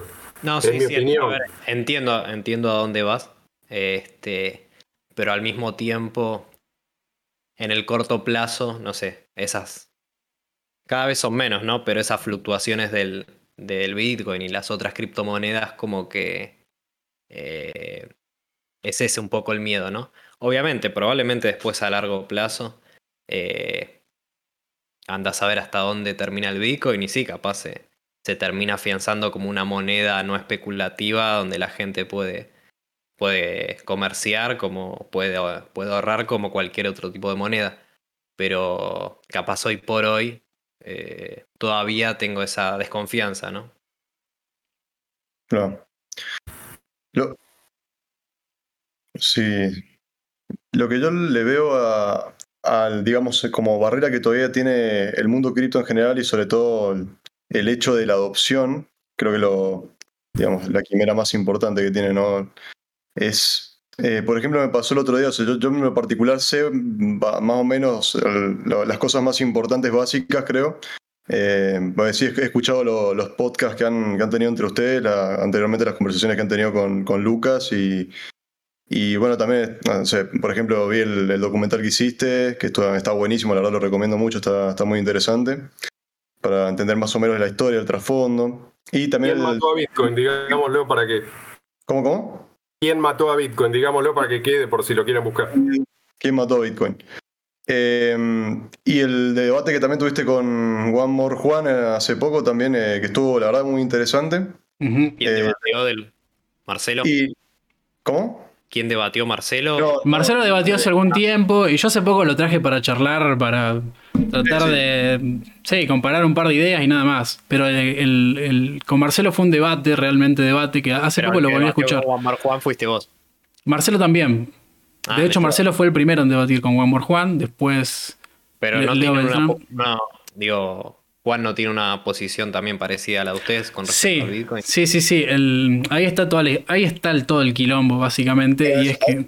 Quería llegar, que Sí. imagínense, o sea, esa es la barrera principal que le veo a, a las cripto que, que, espe- que espero que en algún momento se solucione, pero el hecho de que gente que más o menos entiende, o sea, que entendemos, por lo menos los que estamos en este mundillo, que entendemos los conceptos básicos de economía y entendemos más o menos la filo- el concepto filosófico que hay detrás de las criptomonedas también, eh, incluso así, eh, hay como posturas muy encontradas y, por ejemplo, hay mucho desconocimiento acerca de, por ejemplo, que está Bitcoin BTC y después tiene varios forks, entre ellos BCH, eh, y toda esa historia detrás de, cómo fue que se fue dando esa diferencia de, digamos, a nivel de discusión de los tamaños de bloque y todo eso, que son, mezclan cuestiones técnicas que, que al mismo tiempo se mezclan con cuestiones de posturas filosóficas y, eso lo hace como mucho más difícil de entrar al, al- al consumidor promedio o a la persona promedio que no está interesado en, en la filosofía liberal o en la filosofía, digamos, este, o tampoco en las cuestiones más tecnológicas. Es como que hacen todo ese tipo de cosas actúan de barrera. O sea, eh, no sé, Lucha y Palan, ustedes si, si sabían más o menos, tenían en- entendido que existe Bitcoin BTC por un lado y Bitcoin BCH por otro, por ejemplo. ¿Eso lo tenían claro o No, no. están no, enterando medianamente ahora? No lo sabía. Bueno, el quilombo que tenemos con Juan, básicamente, que en realidad nada, es un desacuerdo eh, que, se buscó aclarar, ¿viste? O sea, eh, como, ambos lados consideran que el otro está profundamente equivocado, hubo, debates. Pero mm, eh, en, en- en 2017, eh, la- lo que venía siendo el, único Bitcoin que se conocía, por una interna que algunos consideramos que fue orquestada, otros consideran que no, que, que fue una elección perfectamente consensuada y qué sé yo. De eso, de eso se trata el documental. Eh, el protocolo de Bitcoin se dividió en, en- en- en dos, por eso son dos, dos forks, dos bifurcaciones del- de lo que venía siendo eh, toda una misma red y un mismo protoco- protocolo. Y, y por un lado, Bitcoin Cash prioriza lo que es la adopción y por el otro lado, Bitcoin BTC prioriza, es muy raro lo que prioriza porque lo que prioriza es que el tamaño del bloque sea de un megabyte para que todo el mundo pueda correr un nodo de Bitcoin porque así gastan poco en memoria y todo un bardo medio extraño que no vamos a entrar mucho en profundidad ahora, pero como para ponerlos al día, ¿viste? Es como que no, si vos agrandás el tamaño del bloque pasa esto y si vos eh, no, eh, no, en realidad lo podés agrandar porque no pasa nada y está todo bien y así es el modelo de Bitcoin y ese es el bardo básicamente. Entonces hay mucha gente que llega y en vez de simplemente decir, ok, voy a usar Bitcoin y fin del problema, llega y resulta que hay varios Bitcoin y hay un quilombo de la puta madre, uno es re caro, el otro no sabe si es el verdadero Bitcoin porque mucha gente con mucha influencia está diciendo que no. Y entonces, eh, nada, es como que se... Lo que hoy podría ser un...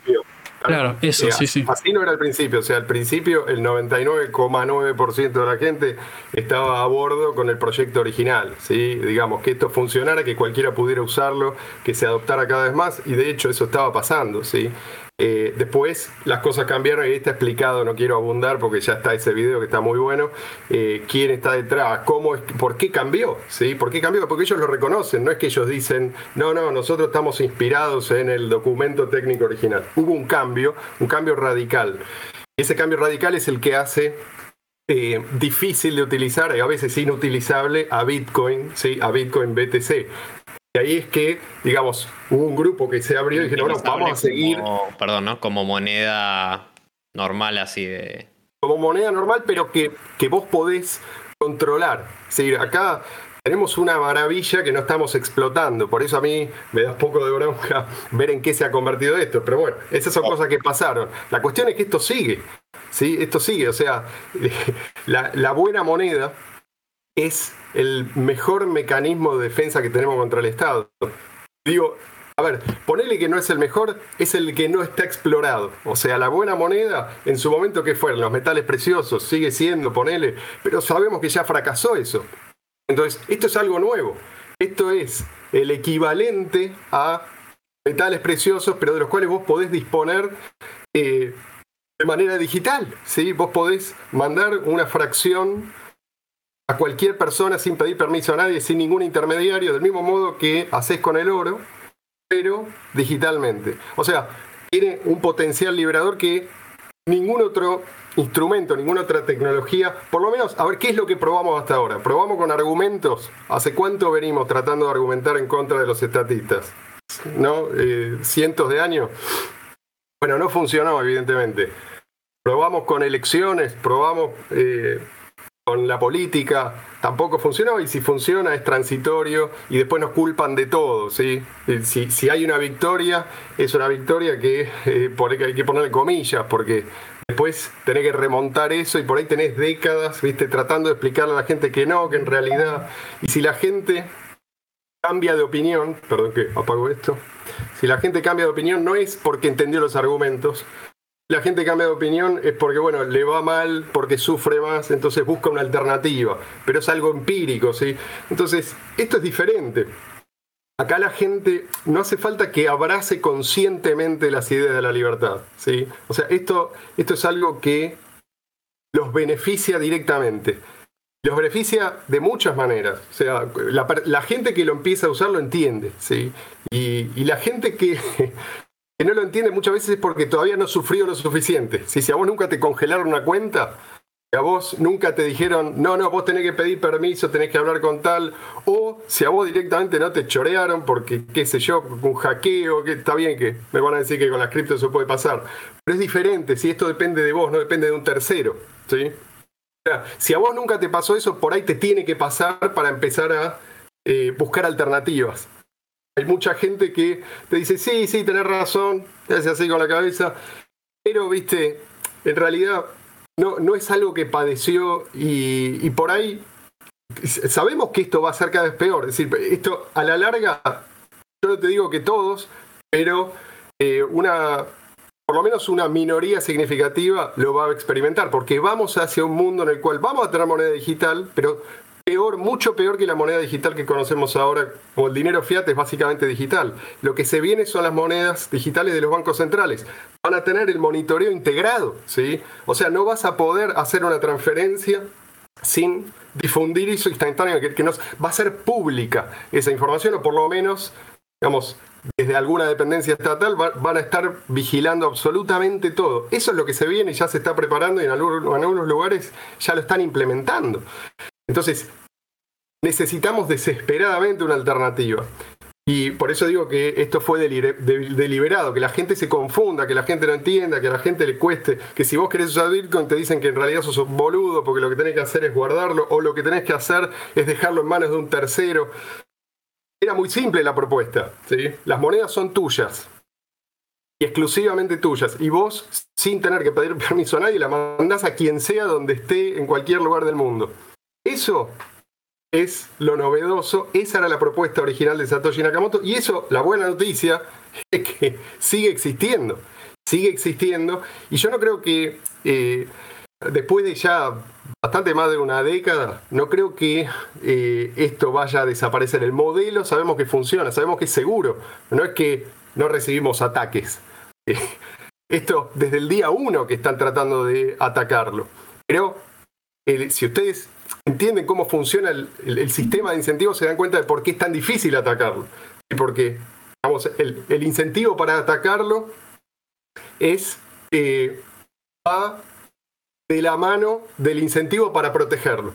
No, no, quiero meterme en cuestiones técnicas, pero eh, esto es mucho más seguro, si vos querés, por eso eh, te decía Lucho antes, ¿cuál, ¿cuál es la alternativa? Yo veo que cada vez se nos cierran más puertas. Y ahora tenemos, qué sé yo, de golpe te salen con que, no sé, determinado país no puede recibir más. Yo, por ejemplo, eh, les doy un ejemplo. Yo lo vengo usando Bitcoin desde el año, desde, fin, desde principios del año 2011.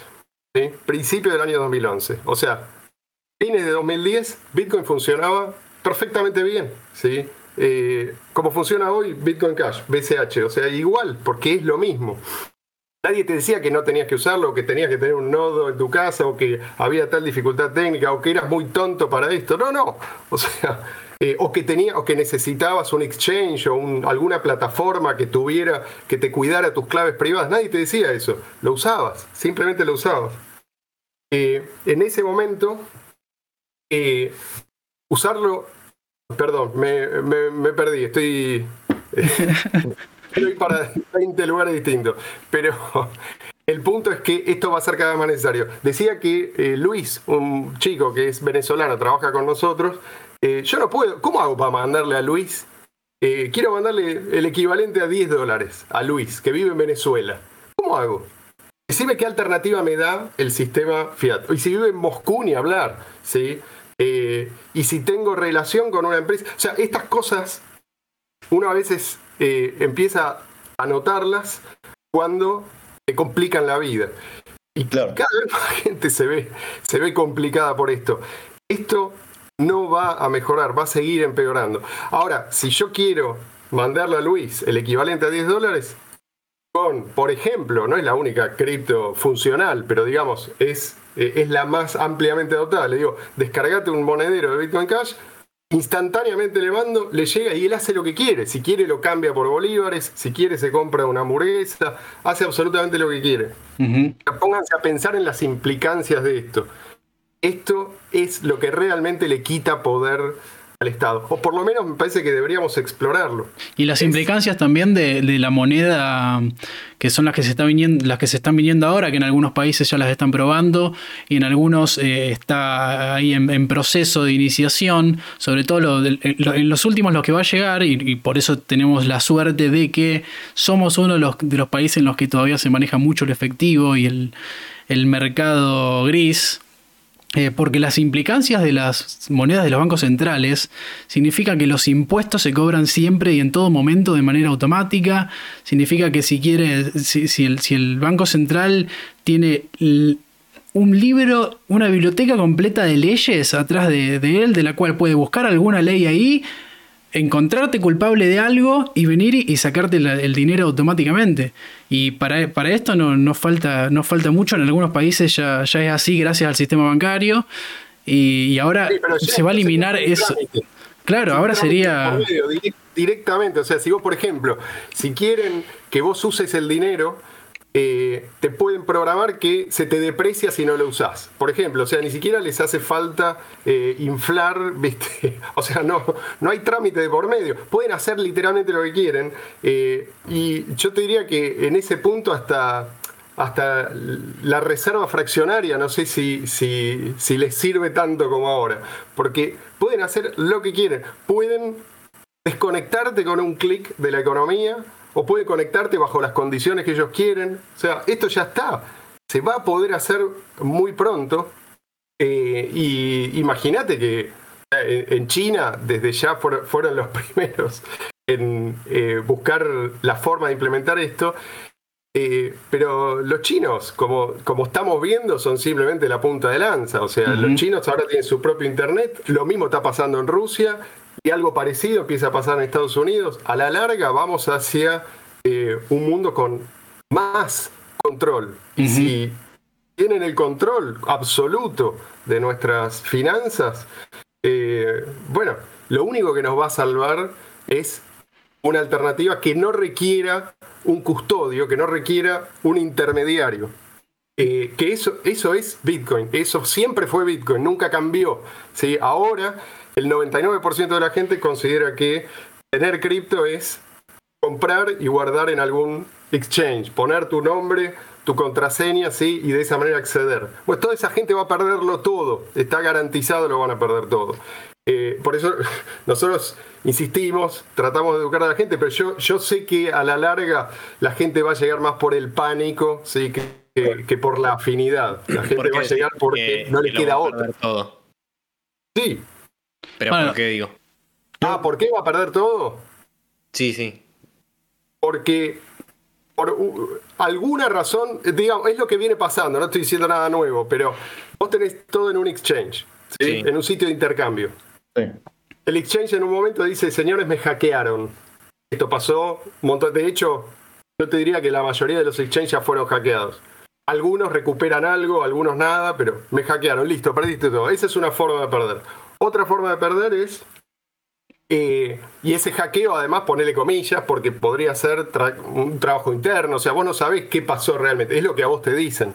Entonces, estás en riesgo. Cuando podrías perfectamente tener vos el control de tu dinero. O sea, no hay ninguna necesidad en este caso. Eh, otra forma es, tenés, tenés tu dinero en un exchange, aunque sea un exchange en otra jurisdicción. De golpe, eh, ese exchange cae bajo alguna nueva regulación y los obligan a compartir toda la información. Esa información es compartida con eh, el gobierno que a vos te oprime y eh, de golpe ese dinero ya no es tuyo. Eh, incluso si lo retiraste, podés estar en problemas. Si vos dejaste tus, tus datos ahí, el día de mañana te pueden decir, no, esta ley nos obliga a, a, dar información acerca de todas las operaciones que vos hiciste. Bueno, ahora eh, me debes tanto, te van a decir. Entonces, puede ser que te saquen una fracción, puede ser que te saquen todo, o puede ser que vayas preso. No sabes, ¿sí? Eh, entonces me estoy viendo dos veces. Eh, entonces es peligrosísimo eso y no, y no se le, no se le dice a la gente en dónde se está metiendo. A la gente se le dice. Perdón, ¿no? Pero digo, Bitcoin Cash no opera bajo una plataforma en ese sentido. No, de ninguna manera. O sea, eh, esta es la gran confusión que tiene la gente. La cripto que vos tenés en tu poder es el equivalente a tener una moneda de oro en tu bolsillo, ¿sí? O sea, vos se la entregás a alguien, se la das en la mano. Esto mm. es exactamente lo mismo, salvo que en lugar de entregárselo en la mano, se lo podés entregar a cualquier persona en cualquier lugar del mundo. No necesitas ningún intermediario. Eh, y, yo, yo veo pueden hackear, no, eh, no, mira, vos podés llevar esto que nosotros llamamos las claves privadas. Las claves privadas es lo que a vos te hace dueño de tus monedas. ¿sí? Pero esas claves privadas pueden expresarse de una forma que vos perfectamente podés recordar. ¿sí? Entonces, vos podés llevar en tu mente, en tu mente, una listita de palabras aleatorias de un diccionario, eso es lo único que tenés, o las podés anotar en un papel, y con eso podés ponerle que tenés el equivalente a mil millones de dólares en cripto, con esas palabritas vos podés recuperarlo, no importa dónde estés, y podés pasar por cualquier aduana. ¿Cómo haces hoy para pasar por la aduana eh, si tenés más de 10 mil dólares. Supuestamente no podés, o está prohibido, o tenés que pagar multa, no sé cómo es la historia, pero en este caso no hay manera, no hay manera de saber que vos tenés eso, es decir, por lo menos no hay una manera sencilla, ¿sí? obviamente si a vos te está siguiendo la CIA y te tienen cámaras en tu casa, o estás jodido, pero no estamos hablando de eso, ¿sí? cuanta más gente lo usa, eh, más difícil es hacer ese tipo de cosas. Entonces, vos podés, imagínate la libertad que te da a vos y esto, multiplicalo por miles, potencialmente miles de millones de personas. Podés tener tu dinero sin que nadie sepa ni cuánto, ni que a vos te corresponde eso. ¿sí? No está asociado a tu identidad tu dinero. ¿ah? Es como tener eh, enterrado en algún lugar un tesoro, ¿sí? Eh, y, y, vos solamente lo sabés. Pero con la diferencia de que vos podés acceder instante y es completamente líquido. Vos podés mandarlo, mandar una fracción de menos de un centavo de eso. Es como si el oro vos lo pudieras transmitir por un cable, ¿sí? un átomo de oro. Esa es la maravilla que, que tenemos.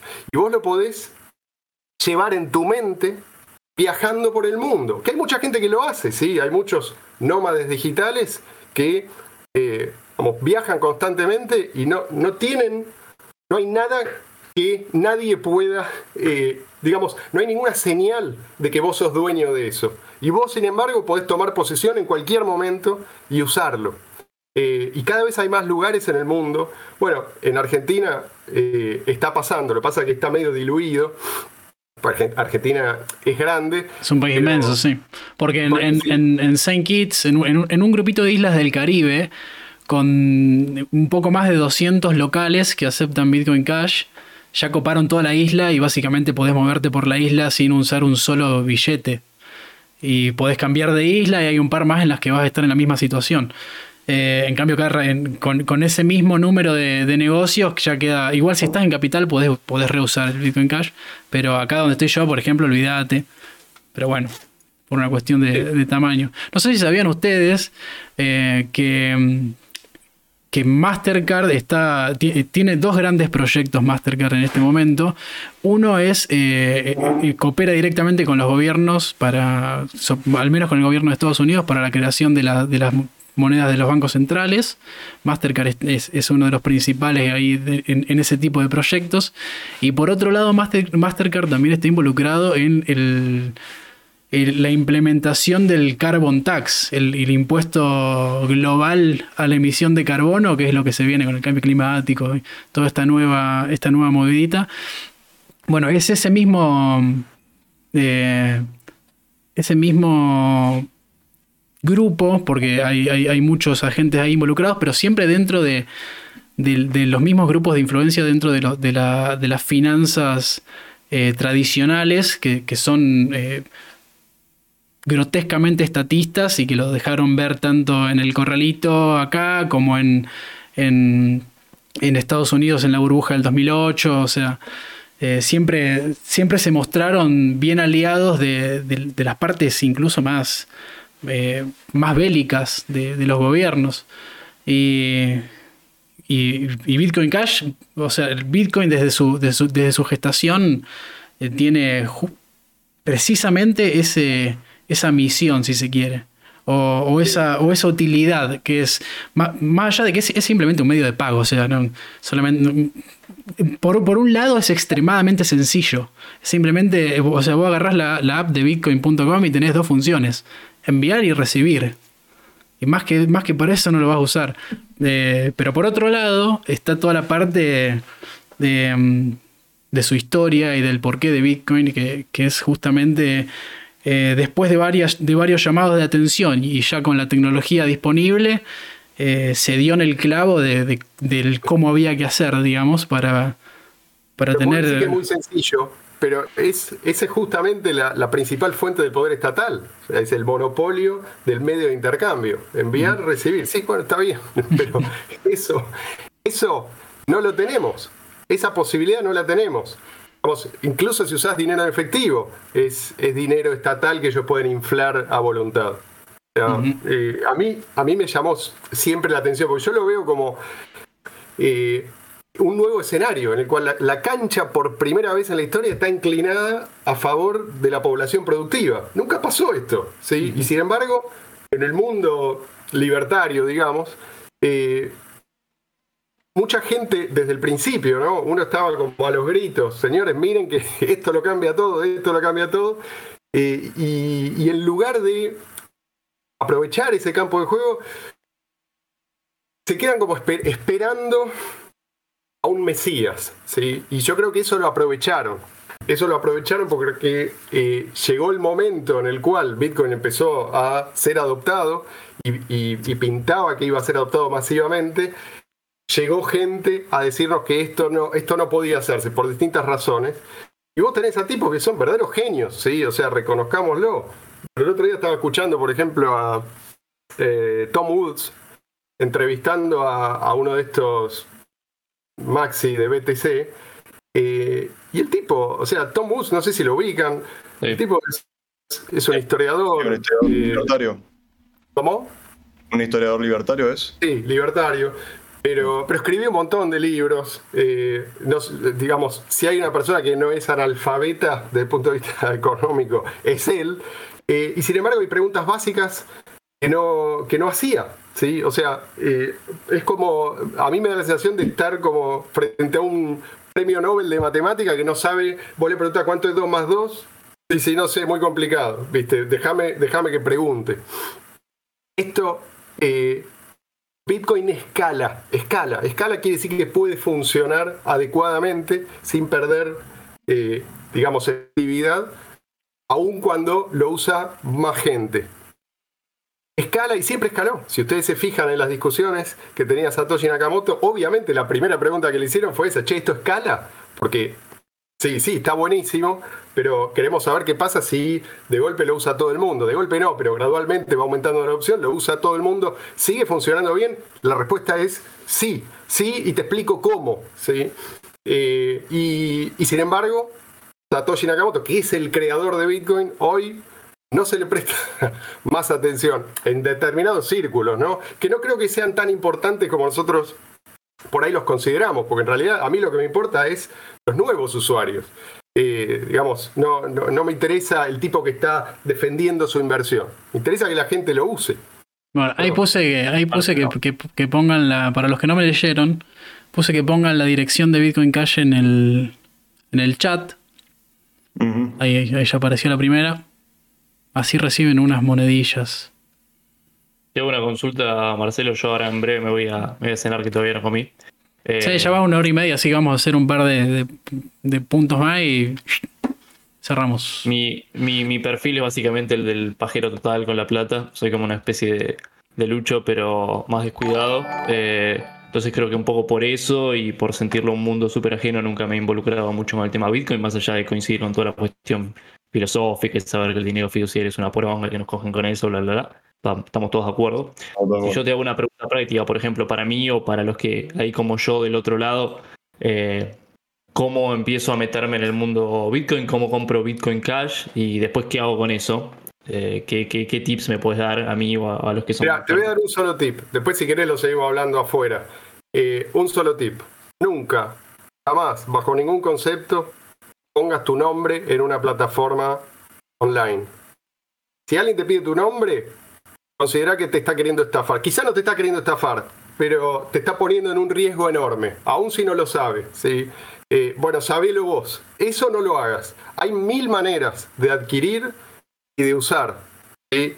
De usar, si vos querés invertir, también. O sea, cada uno hace lo que quiere con su dinero, pero es importante que entienda que es su dinero. Si vos lo pones al cuidado de otro, ya deja de ser tuyo, en este caso. Y no puede ser de otra manera porque siempre se va a convertir en un blanco de la acción estatal esa plataforma. Por más que tengan excelentes intenciones, que sean gente macanuda, no importa. Les va, a terminar mal. Ese, ese mensaje que yo quiero hacer llegar. Pero yendo un poco más a lo, a lo más inmediato posible, poner. Yo me voy de acá, agarro mi celular. ¿Qué hago? Me descargo, me descargo Bitcoin. Y- Descargas una, un monedero, que en este caso puede ser el de bitcoin.com, que admite, entre otras, entre otras monedas, Bitcoin Cash. ¿sí? Entonces, pones, entras al monedero de Bitcoin Cash y pones recibir. Al poner recibir, vos vas a tener expresado en forma de un código QR o bien una serie de eh, caracteres, lo podés copiar y pegar y mandárselo por WhatsApp, por, por el medio que vos quieras. Eso es, digamos, no, no importa por qué medio vos lo mandás, lo podés mandar y esa persona que lo recibe te puede enviar dinero en forma de Bitcoin Cash, ponele, ¿sí? Es así de simple. Después, ¿cómo haces para vos cuidar eso? Es muy simple también. Vos vas a tener la posibilidad de tomar nota y esto no lo haces, eh, no le sacas una foto, que no aparezca nunca eh, en forma digital, ¿sí? Es la clave. Entonces, tomás nota de las palabritas que te tira y ese papel lo guardás. Eso es todo lo que tenés que hacer. Después eh, tu celular se te puede prender fuego, te lo pueden robar, se puede romper, no importa. ¿sí? Lo importante es que vos tenés ese, entre comillas, backup. O sea, eventualmente te compras otro celular Eso. y vuelve a aparecer el balance. Las 12 palabras, las 12 palabras que son la, la llave privada, eh, son tu verdadera conexión con, con la cadena de bloques y con los fondos que vos poseías, digamos. Si vos, si a vos se te hace bosta el celular, eh, con esas 12 palabras te bajás la misma wallet en otro dispositivo, importás la wallet y recuperás tus fondos, sin tener que haber llamado al servicio al consumidor ni ninguna, ningún problema. Con esas 12 palabras vos tenés acceso absoluto y no te lo puede sacar nadie del mundo. Por eso hubo casos... Es la llave de tu casa, de, de tu caja de seguridad. Hubo casos, para, para que se memoricen el concepto, hubo casos de gente eh, muy adinerada que la secuestraron y la apretaron, la torturaron, físicamente la torturaron hasta sacarle llaves privadas de un monedero con, con muchos bitcoins. O sea, para que vean que solamente así te la sacan, digamos. Bueno, Y Marcelo, una última y ya te dejo tranquilo de mi parte y terminamos este tutorial de, de Bitcoin para, para pelotudos. Eh, eh, ponele, yo sigo todos esos pasos, perfecto, agarro guita que tengo líquida, la paso a Bitcoin, la dejo en esa billetera digital, tu bon, tu legal. Después cuando vuelvo al, al mundo, al mundo tangible y quiero llevar a cabo transacciones reales, tengo que deshacer como esa operación, ¿no? Agarro los Bitcoin y los transformo a, a guita, a dólares, pesos, lo que sea. Podés cambiarlo, según lo que vos quieras hacer, podés cambiarlo a pesos, a dólares, podés comprar lo que sea, hay un montón de negocios que aceptan, podés vivir, si te vas al Caribe, hay un montón de islitas donde podés vivir de Bitcoin Cash, podés ir a un hotel, podés viajar, podés comprar pasajes de avión, podés, podés hacer sin necesidad de usar ninguno de estos intermediarios, porque ojo, también te van a ofrecer, te van a decir, mira que esto es muy práctico, toma esta tarjeta prepagada, vos la cargas con Bitcoin Cash, ponele, o otra cripto, vos eh, la cargas con dinero y la podés usar en cualquier lugar que acepte Visa, ponele, o Mastercard. El problema con eso es que eso va a estar a tu nombre, ¿sí? Es decir, eh, ya, ya, ya prácticamente no hay tarjetas prepagadas anónimas y si hay son por montos muy pequeños y, están, y, y tienden a desaparecer. Entonces, eh, mi recomendación es, si vos entendés esto puede seguir creciendo y vos querés invertir un poquito, o aunque sea, digamos, eh, empezar a usarlo, eh, eso es razonable, pero también sabé que lo podés usar. Hay un montón de gente usándolo cotidianamente. Y entonces, hay un mercado, hay una economía paralela que se está gestando. Y esa economía paralela, yo creo que va a seguir creciendo. No veo de qué otra manera puede ser. O sea, el mundo fiat va a ser cada vez peor, va a ser cada vez más opresivo. No, no vamos a mejor. Eh, tu, tu cuenta bancaria eh, no va a darte más libertades en un futuro cercano ni lejano. Tengo una consulta. Eh, cuando ustedes mencionaban que Bitcoin en 2017 se había dividido en Bitcoin Cash y Bitcoin BTC, que es el mainstream, digamos, por lo que, por lo que entendí. Eh, cada uno maneja su propia cotización. Sí, Correcto. sí. A lo que voy es, no sé, el Bitcoin que hoy creo que está, no sé, 46 mil dólares, que es el que, si bien eh, con el paso del tiempo no fue fluctuando tanto en su valor, pero igual sigue siendo, no sé, bastante, bastante difícil ese tema de que, no sé, suba a 60, después baja a 40 y así. Si el, si el Bitcoin Cash es más estable en ese sentido, o también tiene estabilidad- esa- esas subidas y bajadas todo el tiempo. La estabilidad está muy lejos. La estabilidad va a llegar con la adopción. Esa es la idea original también que, teni- que Bueno, teníamos. ahí está, todos. perdón, perdón, ahí está el tema de, no sé, de por qué la gente va, va a adoptar algo, por qué la gente va a empezar a comprar y vender, no sé, cosas con la moneda, cuando sabe que capaz esa moneda, no sé, en cinco años va a tener, no sé, o va a valer, o va a valer lo mismo o menos, o hasta 100 veces más. Claro. Creo que, creo que hasta ahí. Claro, porque las, por eso, sí, ahí es cuando, es lo que hablaba Marcelo de, de- de cuando te hacen sufrir a tal punto que tenés que abandonarlo. Eh, a mayor inflación te importa un carajo. O sea, si vos vivías en Venezuela, la verdad que te importa muy poco cuánto fluctúa eh, Bitcoin si, si tu alternativa es la moneda nacional.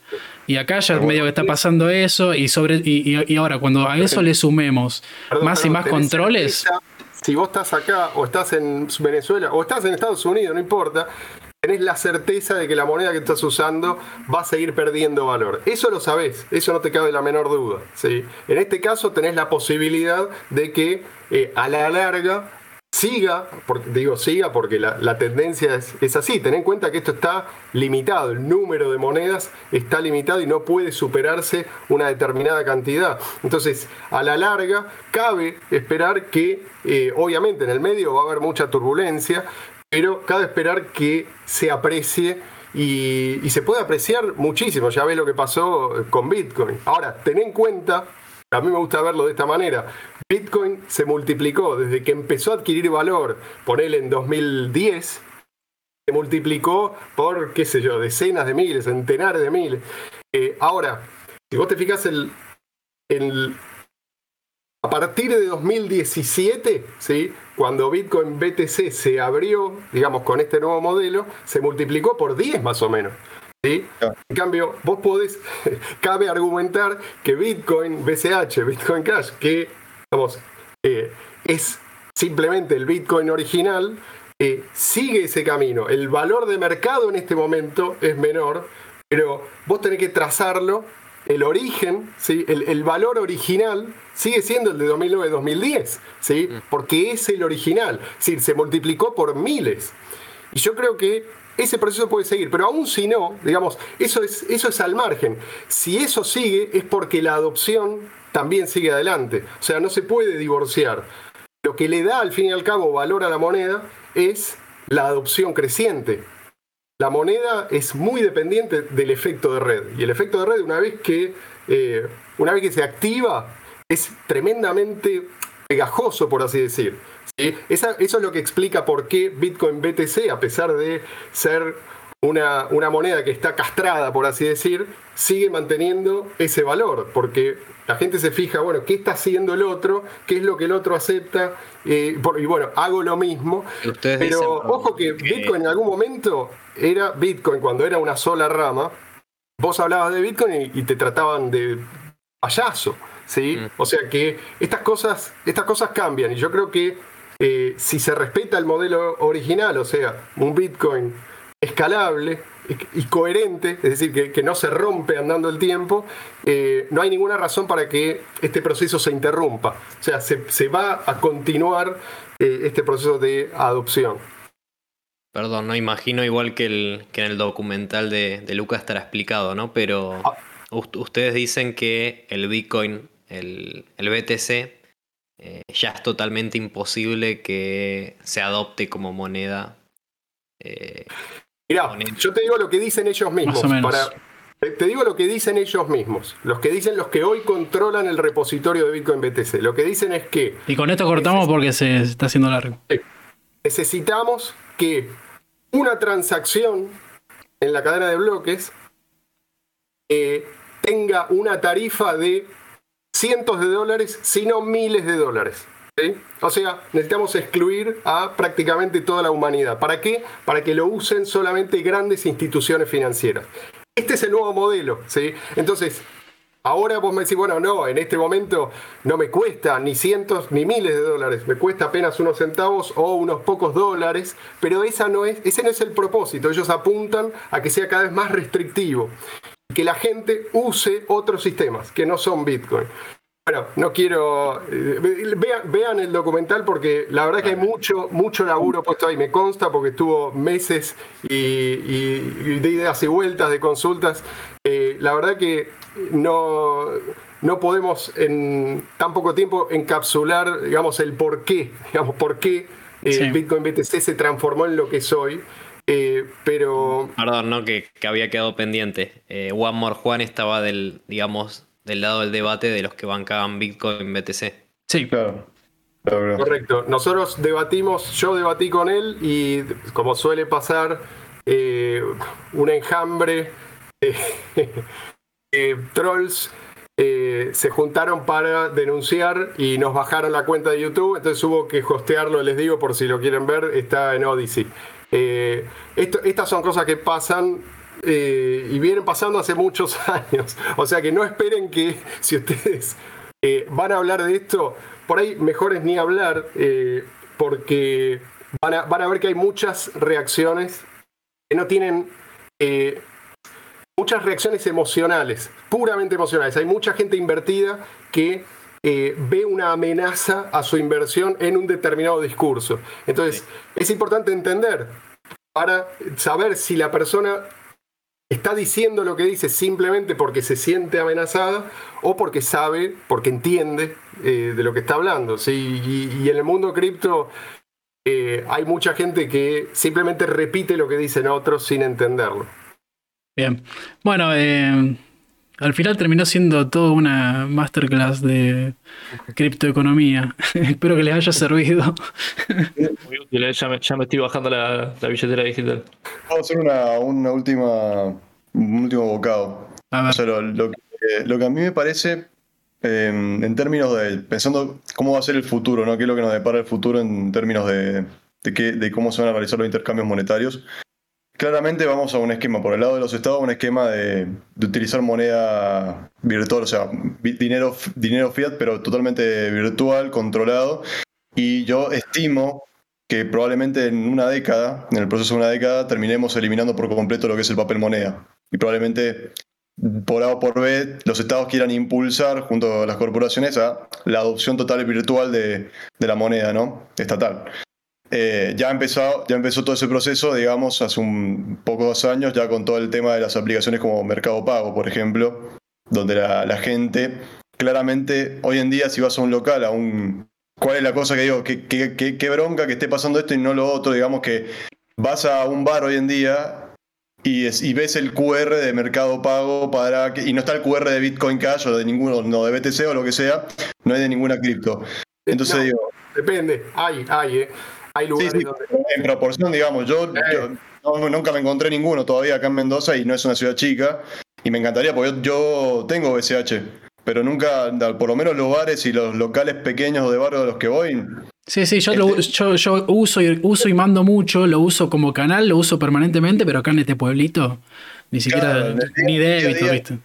De, de a pie, mm, no, porque yo lo entiendo también porque la gente, por lo general, fuera del mundo liberal, libertario, anarquista o digamos ese nicho, la gente de a pie no entiende o no le interesa o ni siquiera sabe cuál es la importancia de tener una moneda descentralizada y no custodial, digamos, justamente.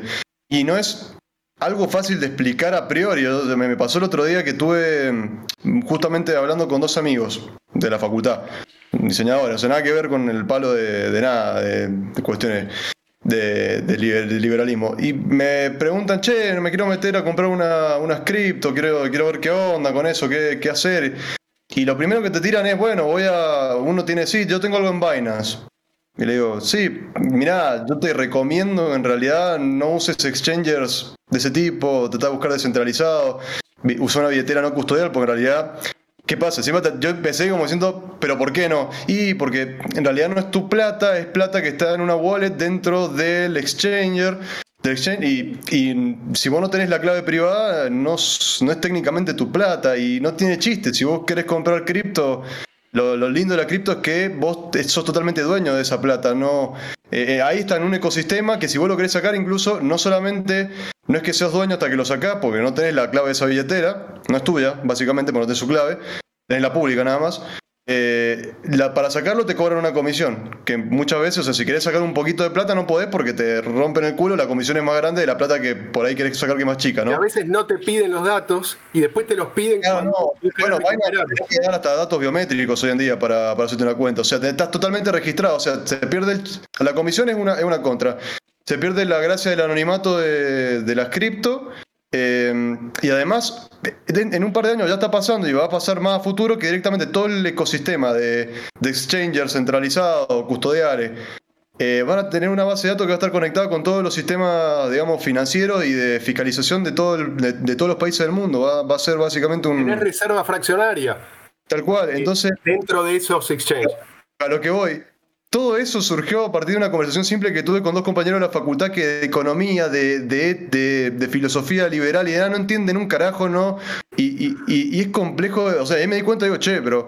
Y las preguntas iban llevando de un lado a otro y a veces como que no me seguían bien porque era como que tenía que empezar a, explicar por qué esto era importante.